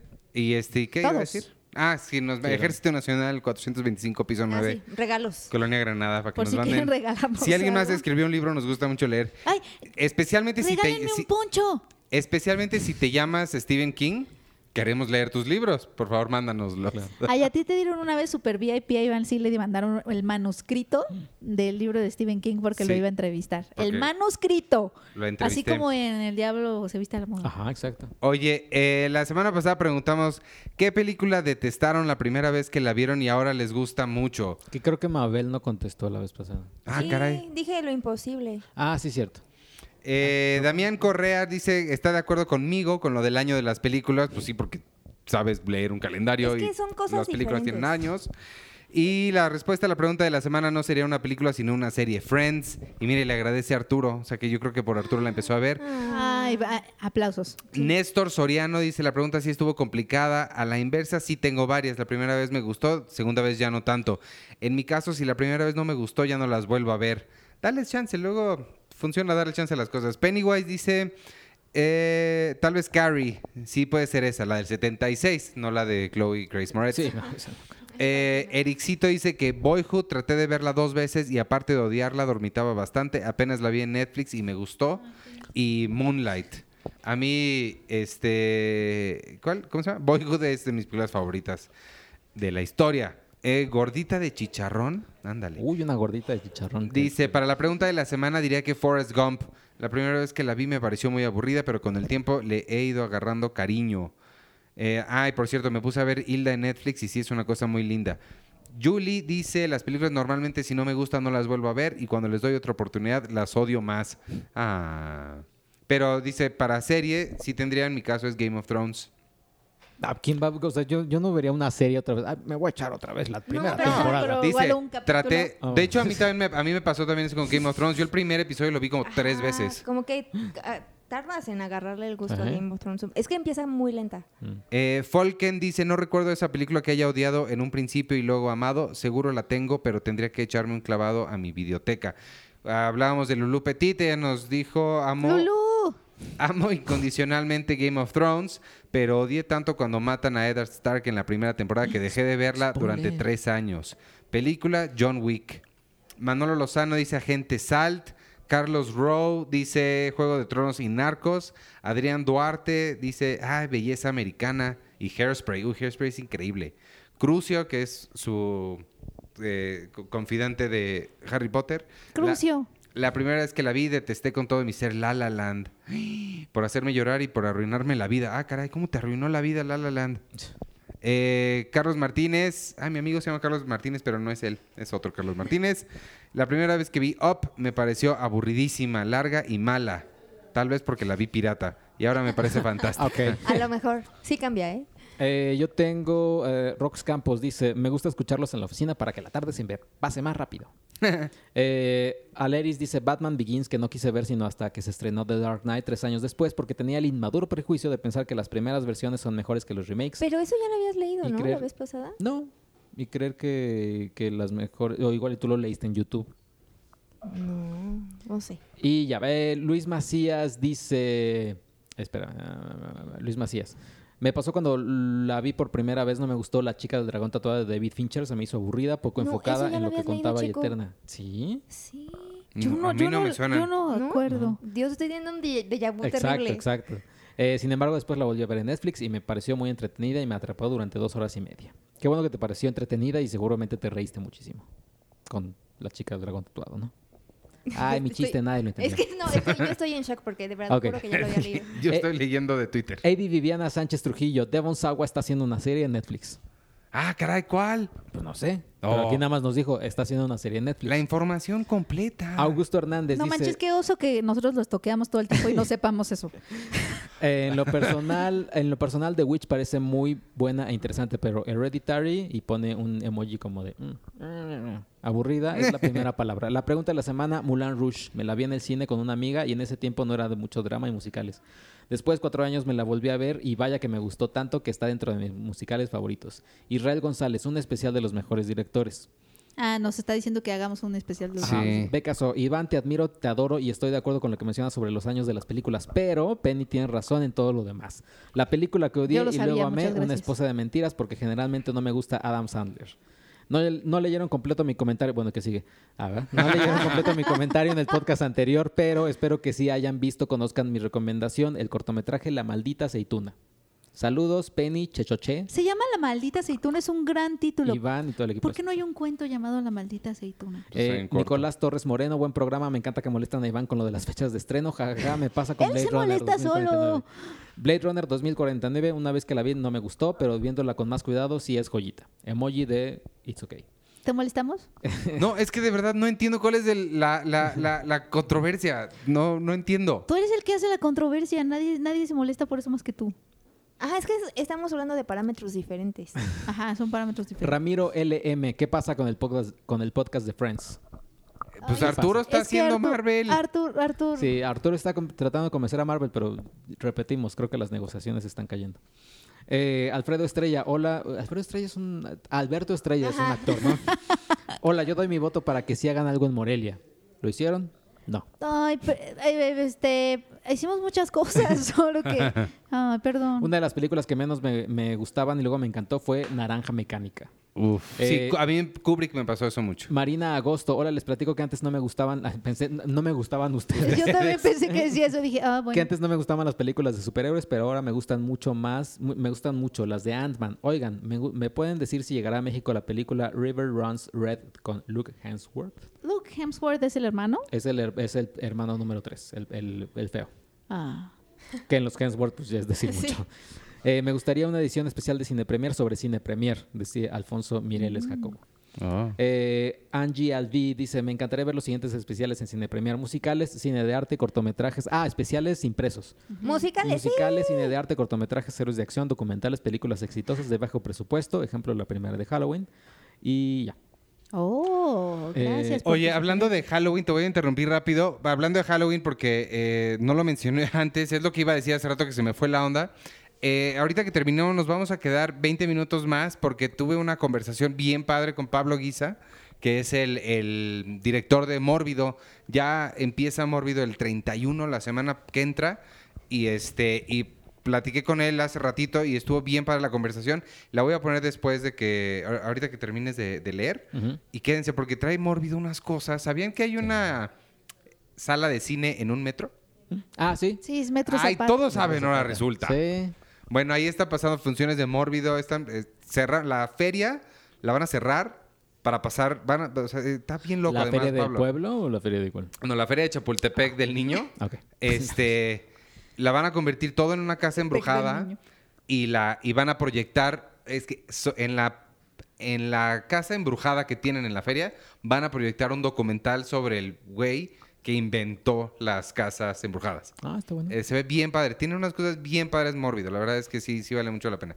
Pero ahorita que les platique más Pablo y usted tú Eh, sigue. Lía Guerrero dice, cuando Ant-Man, cuando fui a Oaxaca, la pusieron en el autobús y como que me mareó mucho. Eso es lo que pasa después, ¿no? Ves una película por primera vez en el avión o Sí. en el autobús y como que... Y ya después pues, dice, hagan un especial de Harry Potter y animales fantásticos. No podemos. Bla, bla, bla, bla, bla. Habla, habla con Warner. De esos no, sí, no nos deja Warner. Eh, bla, bla, bla. Dice, yo al principio odiaba la película de Amelie y ahora me gusta mucho más. Star Wars y Frozen. Eh, Estuardo Escobar, a mí me pasó con Guardianes de la Galaxia, Misión Imposible y Ant-Man, debo confesarlo. Con, eh, eh, el, bueno, me voy a adelantar a este porque, bueno, no. Consomé. voy a leer nada más Consomé. A mí me pasó con Increíbles 2 y Overdrive. La primera vez que las vi me hicieron medio chafas, pero ya luego la volví a ver. y me gusta- consome costecho se llama. es que, es que, es que hay un comentario sobre su, sobre su nombre. Eh, Estuardo Escobar dice, es increíble, pero se siente la ausencia de Arturo. Hace falta, hace falta el toque de realidad que le pone a las cosas y la sinceridad con la que habla. Que te recuperes, Arturo. Ay, qué bonito. Tainoco Rivera, me pasó con lo de la, con la lluvia de hamburguesas. La de al principio, pero cuando la otra, la vea, la qué, cuando la otra vez, bueno, Cuando la vi otra vez. cuando la vi ¿no? otra vez, de un lado más personal, me encantó. Eh, Aime Zavala, extrañamos a Arturo. Díganle a Marvel Studios que ya lo deje ir al podcast.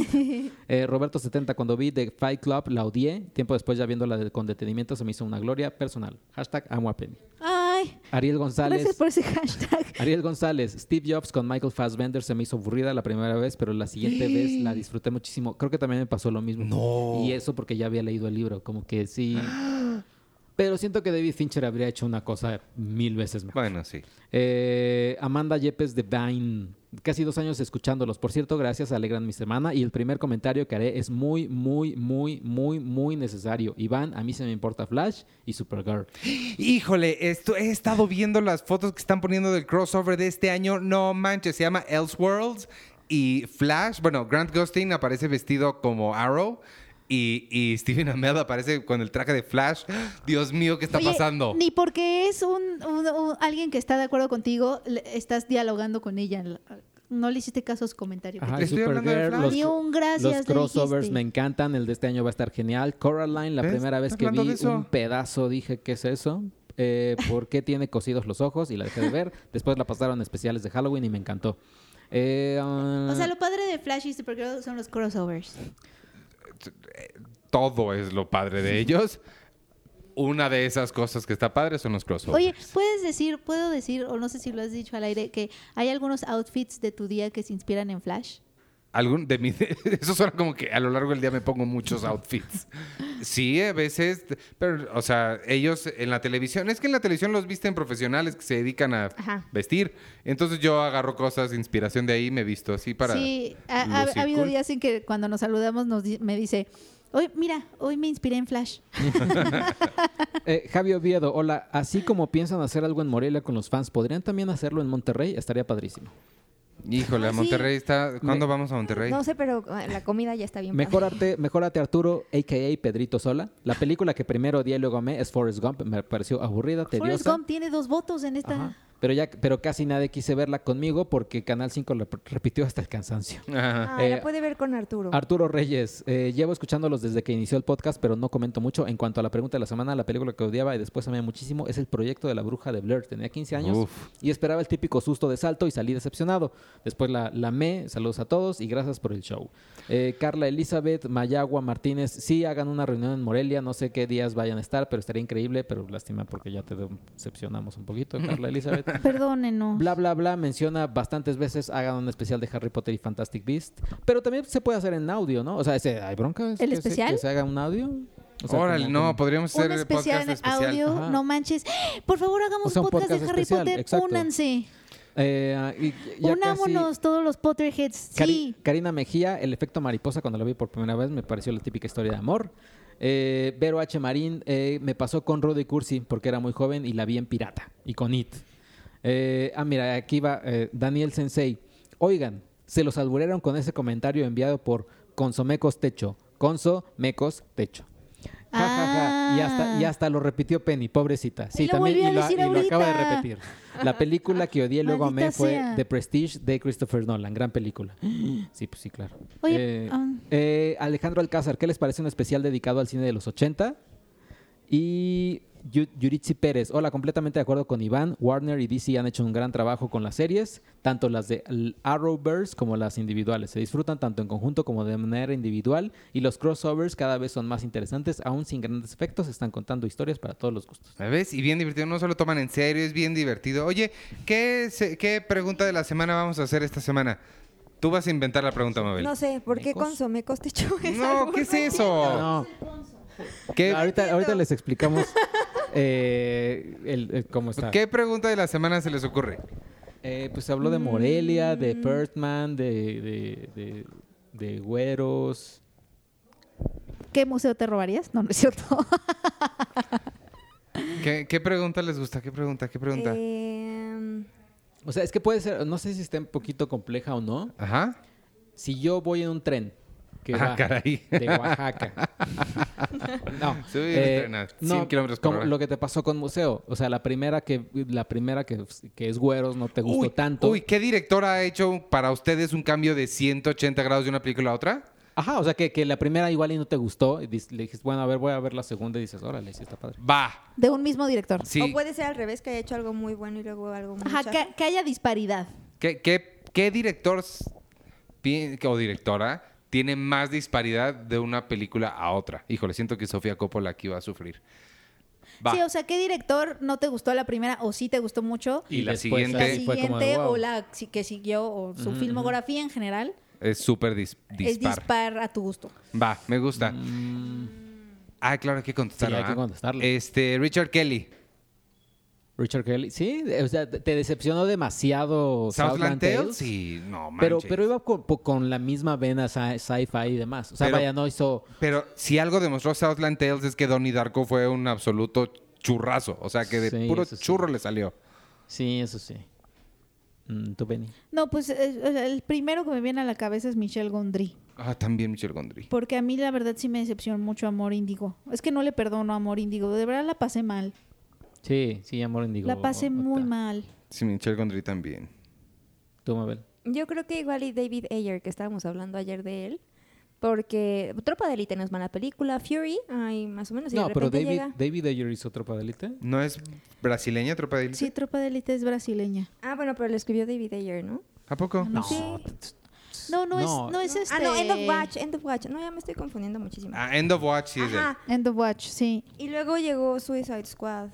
Sí. Y Sí. es que creo que todo lo que DC toca no está tan... Esta nueva versión de DC. Eh, yo, Sí. Porque en la tele ya habíamos dicho, ¿no? Que sí le está No, y Tim padre. Burton y Christopher Nolan, pero Tim Burton también es un director muy inestable. Dispar, ajá. Sí. inestable. ¿sabes? Eh, yo voy con Oye, este hombre. corté a ti por todo así. Eh, híjole, sí, me duele un poquito ver su filmografía. No, no me duele porque Gary Ross, Pleasantville. Ah, Pleasantville es Ah. Pleasantville increíble. es, es- es hermosa esa película y lo que quieras. Y después vino Seabiscuit que dices, eh, bueno, Eh. Seabiscuit está cotorra. Ya después vino The Hunger Games que dices, "Mm, Ay, eh". se fue a The Hunger Games, madres. Y ya después hizo, oh Dios mío, hizo Ocean's 8 este año. ¿A poco es el mismo de Pleasantville? Es el- ah, pero ve, o sea, es como de, órale, yo sí quiero ver las películas de este hombre porque sí se ve así. Sí, Y- pero- y- no, y creo que también Mark Webb. Ah, y Mark Webb también. Mark Webb después de De- 500 días sí. con ella. Y, Pero yo quiero defender un poco a Mark Webb. Porque, o sea, si tomamos en cuenta que un director hace sus películas tomando en cuenta lo que él quiere o la intención que él quiere contar, una vez yo lo entrevisté y lo que me decía era que él tiene como diferentes objetivos, o sea, como que lo que él quiere ex- es experimentar todos los géneros y todas las posibilidades, no encasillarse en un mismo tipo de películas. Lo cual en esa decisión de querer experimentar cosas, pues ha habido como algunos traspiés muy grandes como The Gift, ¿no? Se llamaba, o como Ajá. la, Sí. la chavita con Chris Evans. Chris Ah, Evans. sí. Gifted o Y, ajá, y, y sí ha hecho Pero esa como me cosas- gustó más. Me gustó Ay, más que no. las dos de Spider-Man. Sí, pero ve, a o mí sea, sí me gustan más de pero toma, digo, sé que estamos agarrando un geniecillo del cine ahorita, pero compáralo con Damien Chazelle, que también tiene tres películas Ah, en bueno. tres géneros completamente diferentes y las tres funcionan. Pero Damien Chazelle es, es mi, Por eso. mi corazón. O sea, sí uno puede tratar diferentes géneros y ser bueno en todos. ¿Sabes quién sí, Sí, sí pero trató? igual y- bueno, pero- ¿A quién sí le salió lo que quería hacer Mark Webb? A Gore Verbinski. También Gore O Verbinski sea, es increíble. Claro. Rango. Piratas. Piratas. Este, Y a mí me gusta mucho la mexicana, que a nadie le gusta. A mí pero- me gusta la mexicana. Ay, qué bueno, a mí me encanta la mexicana. Me hace muy feliz esa película. Bueno, ya vámonos. Vean la mexicana, está en Netflix. Eh, yo soy Iván Morales, me pueden seguir en arroba Iván Morales y síganos en todas las redes de Cine Premier, arroba Cine Premiere con la E al final, Twitter, Instagram, Facebook. Este, vean todo lo que hemos estado haciendo de Morelia, está muy completo todo. Y quédense para escuchar a Pablo Guisa hablar de Mórbido, que está bien bueno. Y se despiden ustedes. Ah, yo soy Map Salinas, me encuentran como Map Salinas en Twitter. Y en Instagram Y también. en Instagram, pero es que en Instagram es mi bebé, o sea, no hay Ah, claro. gran que sí, que novedad, es tu- ajá. que es tu bebé. Yo soy arroba Penny Oliva. Ah, ya. Ah, ya, sí. Eh, yo soy arroba checoche y un saludo a Tenoch, un saludo a Arturo, que, que- que esperemos se, se- se recupere de ese golpe que le dio Marvel. A Tatiana. Eh, a Tatiana Hueso. Ah, A pensé- Consomé no. No, con- con- a Consomé nada más. Sí, porque nos albureó y me tienes que explicar el albur. Y a, a, a Ciel también muchas gracias por el agua que me compré. Eh, que yo me tomé. que Penny se tomó. Es agua ex, exprimim, oh, exprimim, el sabor pepino más piña, con extractos naturales. Cómprenla, Oh, como yo la compré. Su color es lo menos natural. No, está bonito su color, verde. Y ya, y otra vez a Lulu, gracias por tu libro. Ah, Mándenos más libros. Lulu, muchas gracias, de verdad. Fue, estuvo increíble. Nunca había recibido un regalo Sí. en Morelia. Sí, fue padrísimo. Yo nunca he recibido un regalo en Morelia porque no estuve ahí, pero, Pero te lo es de. Morelia. Sí, es de Morelia. viene de Morelia para ti. Y ya, adiós. Ahí.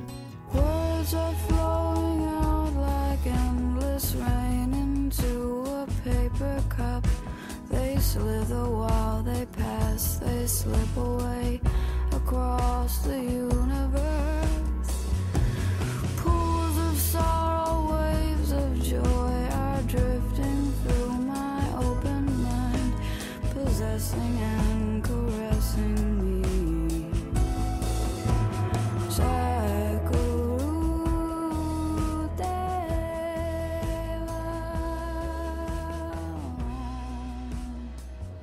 Oye, hay una cosa de mórbido que yo quiero hablar muy específicamente porque me llamó muchísimo la atención, pero no sé si quieras empezar hablando de, de algo en específico o nos vamos con, el, con lo que yo para, creo que es el plato más fuerte, que es lo que veo ahí en, de un muñequito animado, de un muñequito chistosito que nos va a visitar su creador, el creador de Chucky. Sí, mira, una de las cosas que está empezando a suceder, ya lleva unos años y va a seguir unos años más, es que se están cumpliendo aniversarios eh, como muy importantes. Claro. ¿No? 20, 25, 30, 35, 40 años de esas grandes franquicias de los años 80 que nos trajeron todo este nuevo paquete de monstruos, ¿no? Que vinieron a suplir a Frankenstein, Dráculas y etcétera, ¿no? Y estamos hablando evidentemente de Michael Myers y podemos ver ahorita el, el remake de la película con John Carpenter y Jamie Lee Curtis en cartelera. Eh, tenemos eh, lo que es Hellraiser, que vamos a tener a Ashley Lawrence, la actriz víctima de eh, los cenobitas en la película 1 y en la película 2, víctima de Pinkhead. Eh, Ashley Lawrence viene con nosotros a México para celebrar los 30 años de Hellraiser. Eh, está también Jason, eh, está Leatherface, pero también uno de los que tiene un lugar de honor en este, en este nuevo grupo de monstruos, sin duda es Chucky. Chucky, el muñeco diabólico, como se le conocía en México, y su creador, su padre, guionista de muchas de las películas, productor e incluso director de varias entregas, Don Mancini, viene a México para estar eh, con nosotros celebrando los 30 años del estreno de Child's Play, la película original, y los 20 años del estreno de The Bride of Chucky, que fue donde ya apareció Tiffany, 20, esta wow. mujer extremadamente celosa y extremadamente violenta.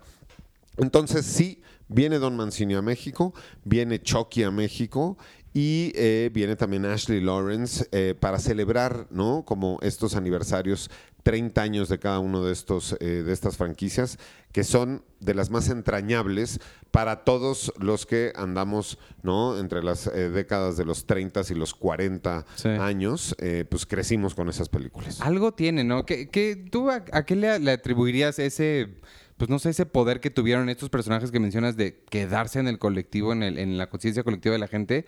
¿Qué crees que tienen que, que, que los hizo permanecer tanto tiempo y tan vigentes?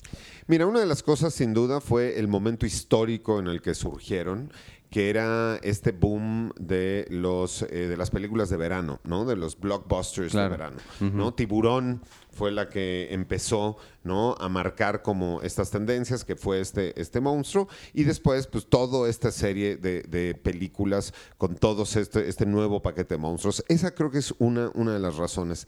La otra, sin duda, es el surgimiento de los videoclubs porque tú podías ir y podías alquilar la película y la podías ver una y otra y otra y otra vez, ¿no? Recordemos para los jóvenes eh, millennials y unos cuantos atrás y unos cuantos adelante, que pues antes no había dispositivos inteligentes, Sí, no. ¿no? Y no había servicios de streaming y no había VODs ni OTTs ni nada de esto.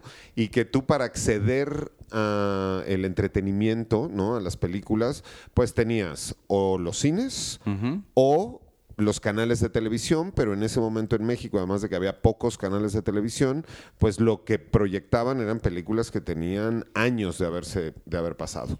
Creo que el boom de eh, el home video, ¿no? De el, el Betamax y después de el VHS hace que se vuelvan compañeros tuyos todos estos monstruos porque pues por primera vez podías poseer películas, Sí. ¿no? Y podías tener tu cajita, ¿no? Y podías tener el coleccionable y la podías ver todas las veces que quisieras, invitar a tus amigos, etcétera. Entonces se volvieron estos monstruos como un amigo más de la banda, como otro de la pandilla y pues crecimos con ellos. Sí, creo que, creo que sí va por ahí. De hecho, eh, o sea, yo creo que todos tenemos una historia, ¿no? Todos tenemos una historia de la primera vez que viste alguno de estos. Yo, yo de Chucky lo recuerdo muy bien porque yo la vi con, con unos amigos que fui a visitarlos, vivían en San Francisco, y me acuerdo que uno de ellos tenía el póster del, del muñequito, yo no lo conocía, tenía como ocho años, nueve, y no lo conocía y me la pusieron, y sí, hasta ahorita recuerdo como exactamente, y es eso justamente que dices, ya la, la tenías en tu casa, en este caso mis amigos la tenían en su casa, y podías compartir el, el, pues, no sé, el, el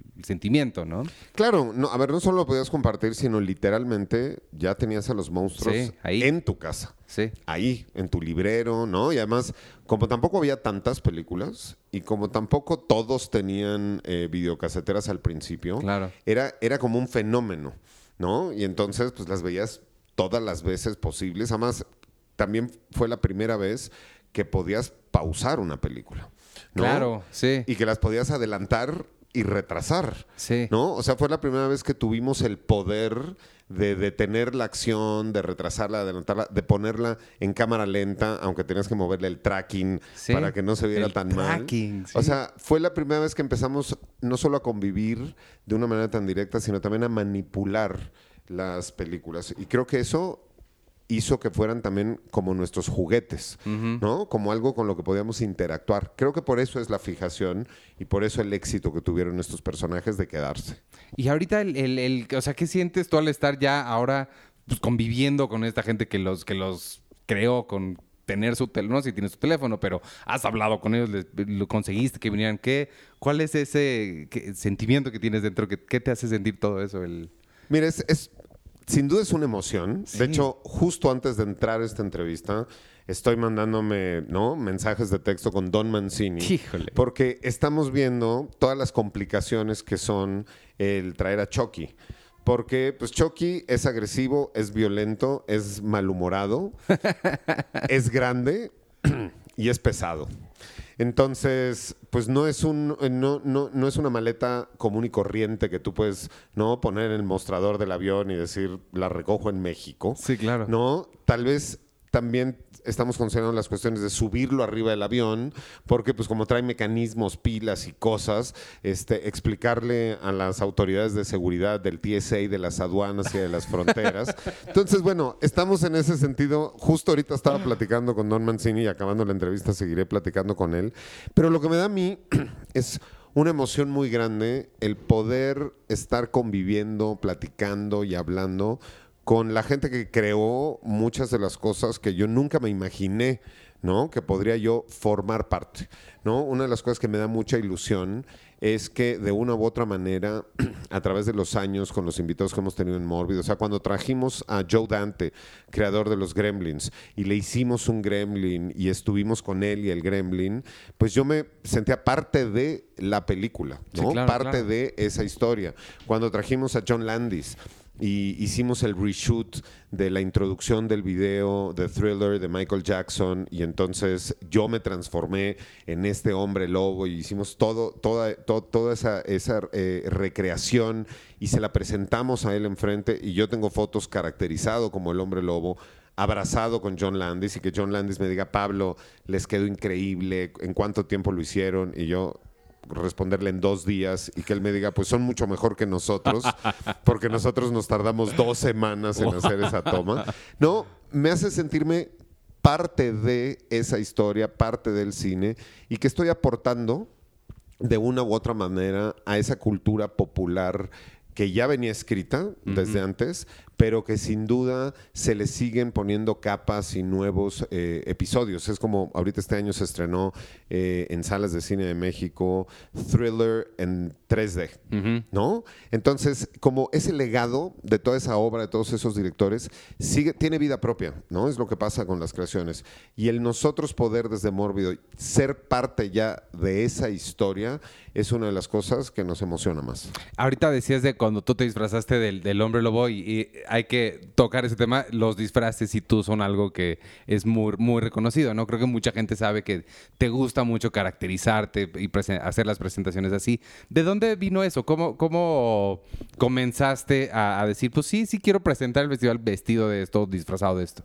Muy bien, eh, la primera especificación es que se disfrazan los niños del kinder. Tienes razón. O sea- lo- ya no es la primera que me lo dice. eh, los de cosplay dicen exactamente lo O sea, mismo. se Me ha pasado en Comic Con. Los niños del kinder, cuando Sí. tienes que pasar ¿no? dos meses haciéndote moldes y cuatro horas de maquillaje, este no es lo mismo que un disfraz que vas al mercado de Sonora y compras. Pero después, después dijiste bien porque dijiste caracterizaciones. A ver, ¿cómo empieza esto? Yo creo que yo traía fallas de origen. Eh, una de las cosas, por ejemplo, que está sucediendo este año con Morbido y que es otro sueño hecho realidad, es que hicimos nuestra primera casa del terror, nuestra primera casa de los sustos, en esta, la más tradicional casa de los sustos que hay en la Ciudad de México, que es la casona de la Feria de Chapultepec. Sí. Ahora es la casa de Mórbido, porque nosotros la transformamos, la remodelamos y la convertimos en una experiencia cinematográfica, porque sumamos a maquillistas de efectos especiales de cine, diseñadores de audio, escenógrafos, vestuaristas. Y yo me acordaba, justo cuando empezamos con ese proyecto hace unos meses, que mi primera casa de los sustos eh, fue hace 33 años, en la primaria, en la kermés de la Escuela Mexicana Americana. En mis kermeses de la primaria, yo hacía las casas de los sustos. Y entonces yo me embarraba sangre y me. ¿No? O sea, eso, eso de asustar se me daba desde chico. Ajá. ¿no? Cuando empezamos con Mórbido, una de las cosas que nosotros empezamos a hacer fue el hacerles homenajes a los directores que traíamos, ¿no? Y empezar a usar algunos elementos que tuvieran una relación con la película. Empezó de una manera muy sencilla. Primero eran, ¿no? Un bastón o una, un sombrero o una pistola o el machete. O sea, algunos elementos y de ahí pasó a elemento más vestuario y de ahí pasó a elemento más vestuario más caracterización y de ahí ya se volvió a experiencias integrales donde podemos hacer remakes, reshoots, donde involucramos de pronto a los mismos a los mismos invitados que tenemos y ya se volvió como un sello característico de Mórbido, esta cuestión de crear experiencias y creo que también tiene mucho que ver con que nosotros nos divertimos mucho con lo que hacemos. Sí. Y no diría una mentira si te digo que nadie nos paga por hacerlo. O sea, lo hacemos por gusto, ¿no? Llevamos 11 años haciendo este festival y seguimos todos los años viendo cómo es que lo vamos a, a lograr hacer, pero siempre lo logramos hacer. Entonces nos gusta jugar. Nos gusta ser parte de, ¿no? El mundo del cine, del espectáculo, del artificio y nos gusta sorprender no solo a nuestros invitados, sino a nuestro público, ¿no? Generar esa expectativa de ¿y ahora de qué va a salir eh, Pablo? Ajá. ¿Y ahora qué le van a hacer al invitado? ¿Y ahora con qué me van a sorprender? Y hemos logrado año con año seguir sorprendiendo a público e invitados. Y es algo para lo que el, el mismo género del terror o- o- y el horror se presta mucho a, a ese jugar, porque estás como jugando con cosas muy serias, pero desde un punto de vista seguro, ¿no? Sí, sin duda. A ver, sin duda, esa es una de las grandes ventajas que tiene el cine de género, no solo para el público, sino también para los directores. Sí. ¿no? O sea, no hay ningún gran director en la historia que no haya jugueteado con el género y que no haya hecho alguna película de terror. Y podemos hablar no solo también de los directores, sino también de los actores, ¿no? Si tú revisas la carrera de todos los directores y de todos los actores, tienen, tienen sus películas de género porque es donde eres más libre. Sí. O sea, a final de cuentas, sí es posible que una tablita con letras haga que te poseas y vomites verde y le des cuatro vueltas a tu cabeza, ¿no? O que a través de una pared llegues a otro universo. O sea, cuando ya tienes esas libertades dentro de tu imaginación, se vuelve una cosa completamente lúdica y terapéutica. Sí, oye, estoy viendo aquí en, el, comunicado que me mandaron, eh, plática de Mórbido TV, porque creo que estamos hablando, de- o sea, justo ahorita estás hablando de cómo se han acercado gente, de lo que ha- cuánto ha crecido el, festival. Y estoy viendo todas las sedes que tienen, todos los partnerships que tienen. Es una cosa bestial lo que tienen. Y, entonces quiero hablar ahorita de, de Mórbido TV y que me cuentes cómo... Supongo que también hay gente que se acerca ya a ustedes como, oye, yo quiero ser parte de... No, mira, desde hace 11 años, casi 12 que empezamos, nos dimos cuenta que teníamos que trabajar a lo largo de todo el año. Claro. También con el crecimiento que ha habido en la industria del terror, tanto en la televisión como en las plataformas, como en el cine, pues ya se estrenan películas de terror durante todo el año, ¿no? Sí. Ya no es solo una temporalidad. Entonces, si nosotros trabajamos todo el año y estamos viendo películas todo el año y estamos generando contenido todo el año, empezamos nosotros a crecer. Primero fuera en nuestra plataforma digital, nuestra página de internet y nuestras redes sociales y ahí comentábamos las cosas. Pero como teníamos reuniones muy constantes donde nos juntamos todo un, grupo de amigos a platicar de las películas, entre ellos un colaborador de Cine Premier, Antonio Camarillo, Roberto Coria, Adrián García Bogleán. O sea, nos gusta, porque a los fans del cine de terror nos gusta juntarnos a platicar. De pronto un día dijimos, oye, esto podría ser un programa de radio. Y arrancamos un programa de radio en Ibero 90.9. Llevamos ya siete años con el programa de radio. En algún momento dijimos, oye, es que todo lo que estamos generando podría ser una revista como era Fangoria. Y empezamos y publicamos una revista, ¿no? Después fue que dijimos, a ver, a través del festival nosotros tenemos contacto con directores, con productores, con actores, ¿por qué no entramos al mundo de las películas? Hemos coproducido 12 películas ya en los últimos 11 años. Y después de que dijimos, oye, ya estamos haciendo películas, ya generamos contenido, la gente nos escucha en el programa de radio, tenemos nuestras redes sociales, pasan muchísimos cortos y muchísimas películas independientes a través de nuestro festival, pues ¿por qué no abrimos un canal de televisión? Un canal de televisión 24 horas de terror. No fue una tarea fácil. Llevamos ya 18 meses al aire. ¿no? Nos tardamos como 18 meses en armar el proyecto para salir. Eh, no ha sido un proyecto fácil, no ha sido un proyecto barato. ¿No? Ni en horas hombre, ni en dinero, pero tenemos socios que se han, han creído en el terror y en nuestro proyecto. Y hoy Mórbido TV es una realidad, es un canal de TV de paga, no es un canal de YouTube, no es un canal por internet, es satélites de codificadores, millones de personas que tienen acceso.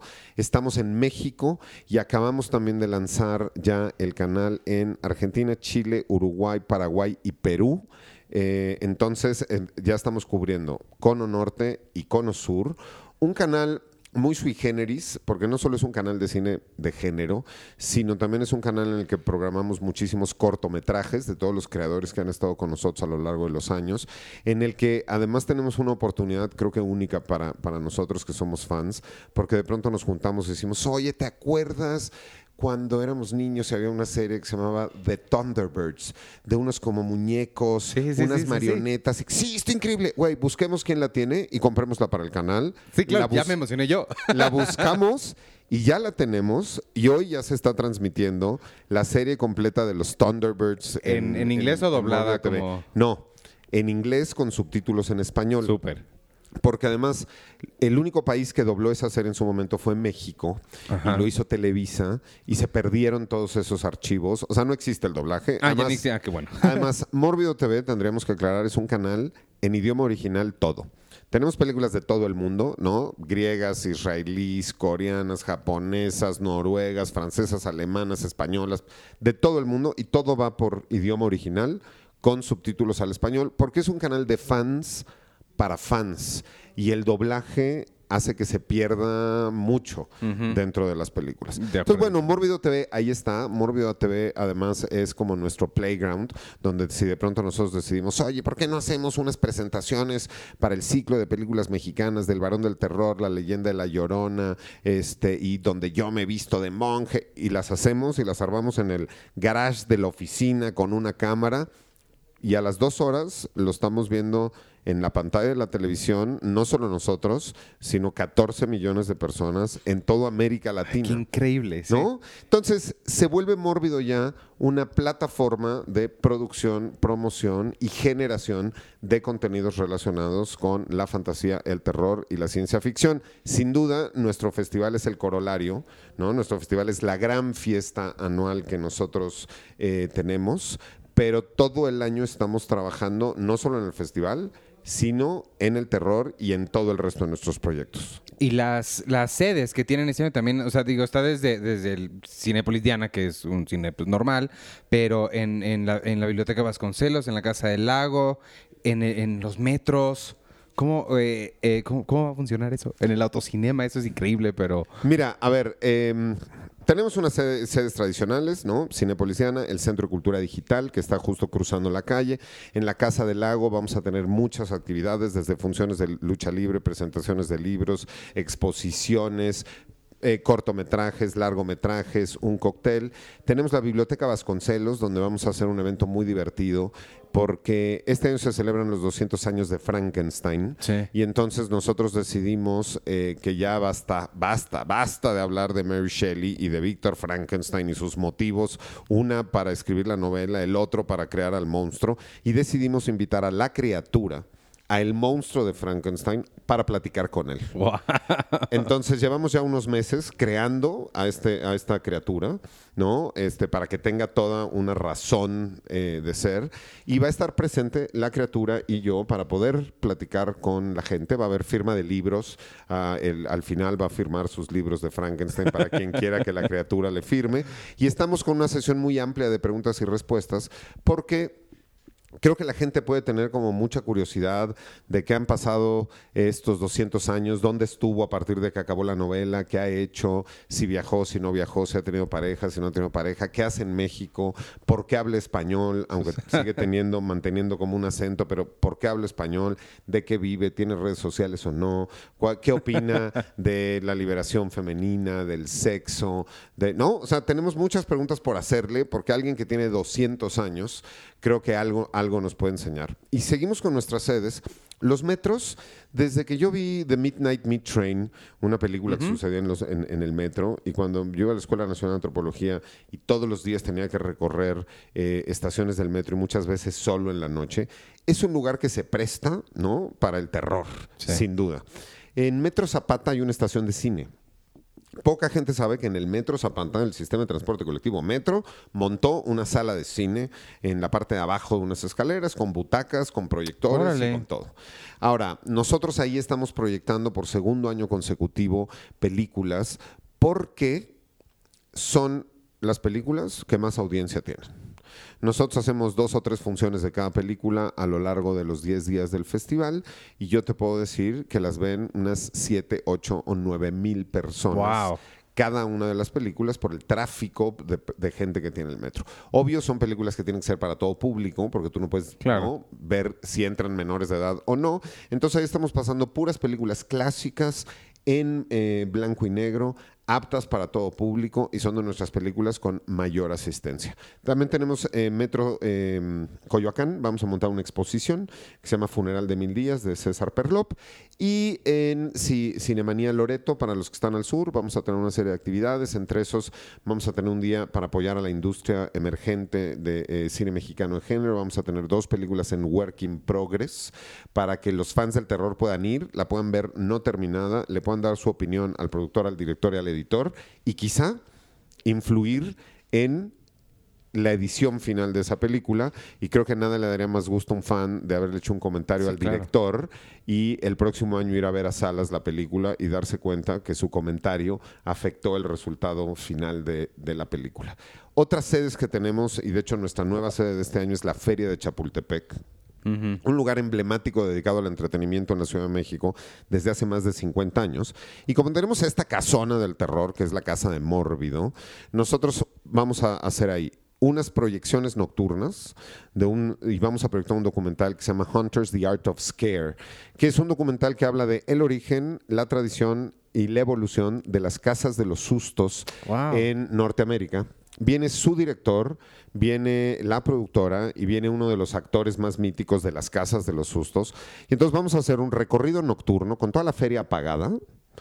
Ay, Tú vas a poder caminar todo el parque apagado para Ajá. hacer nuestra casa de los sustos en la feria y saliendo la proyección de esta película y terminando una sesión de preguntas y respuestas con este director y productor que además no solo hizo este documental, él ha hecho casas de los sustos durante toda su vida.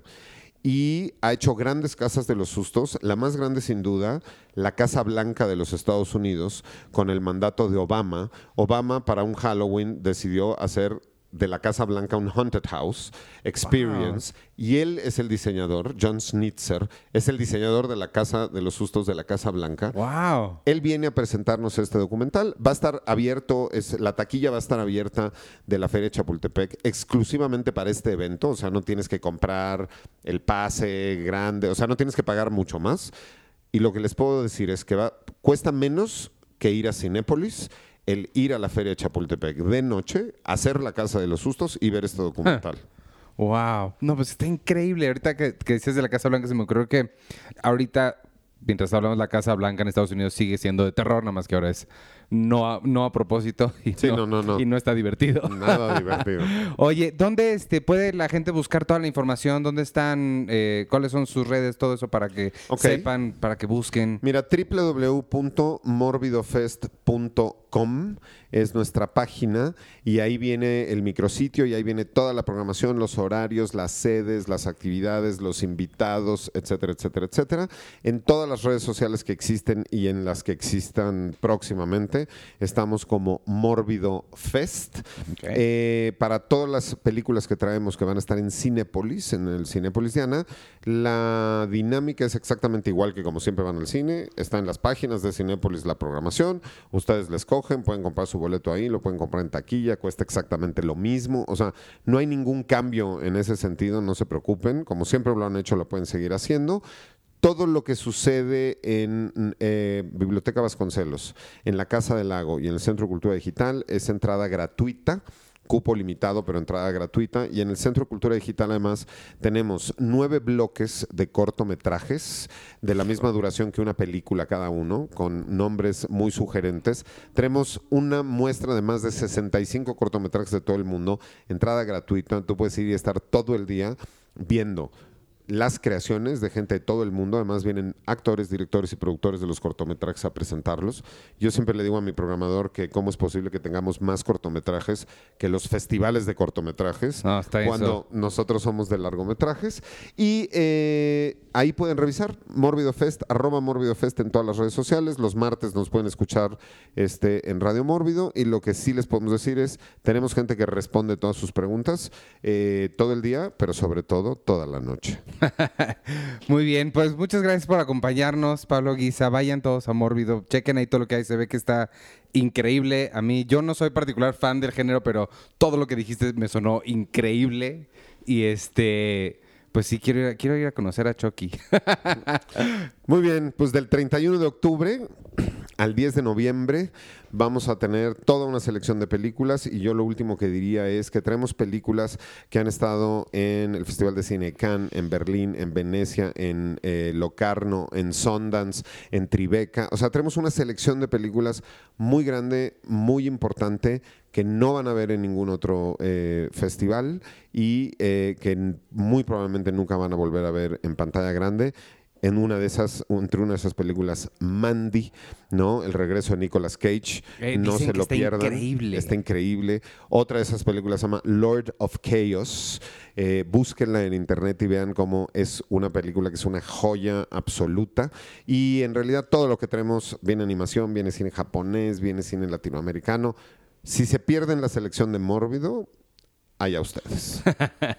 gracias. Gracias. Adiós.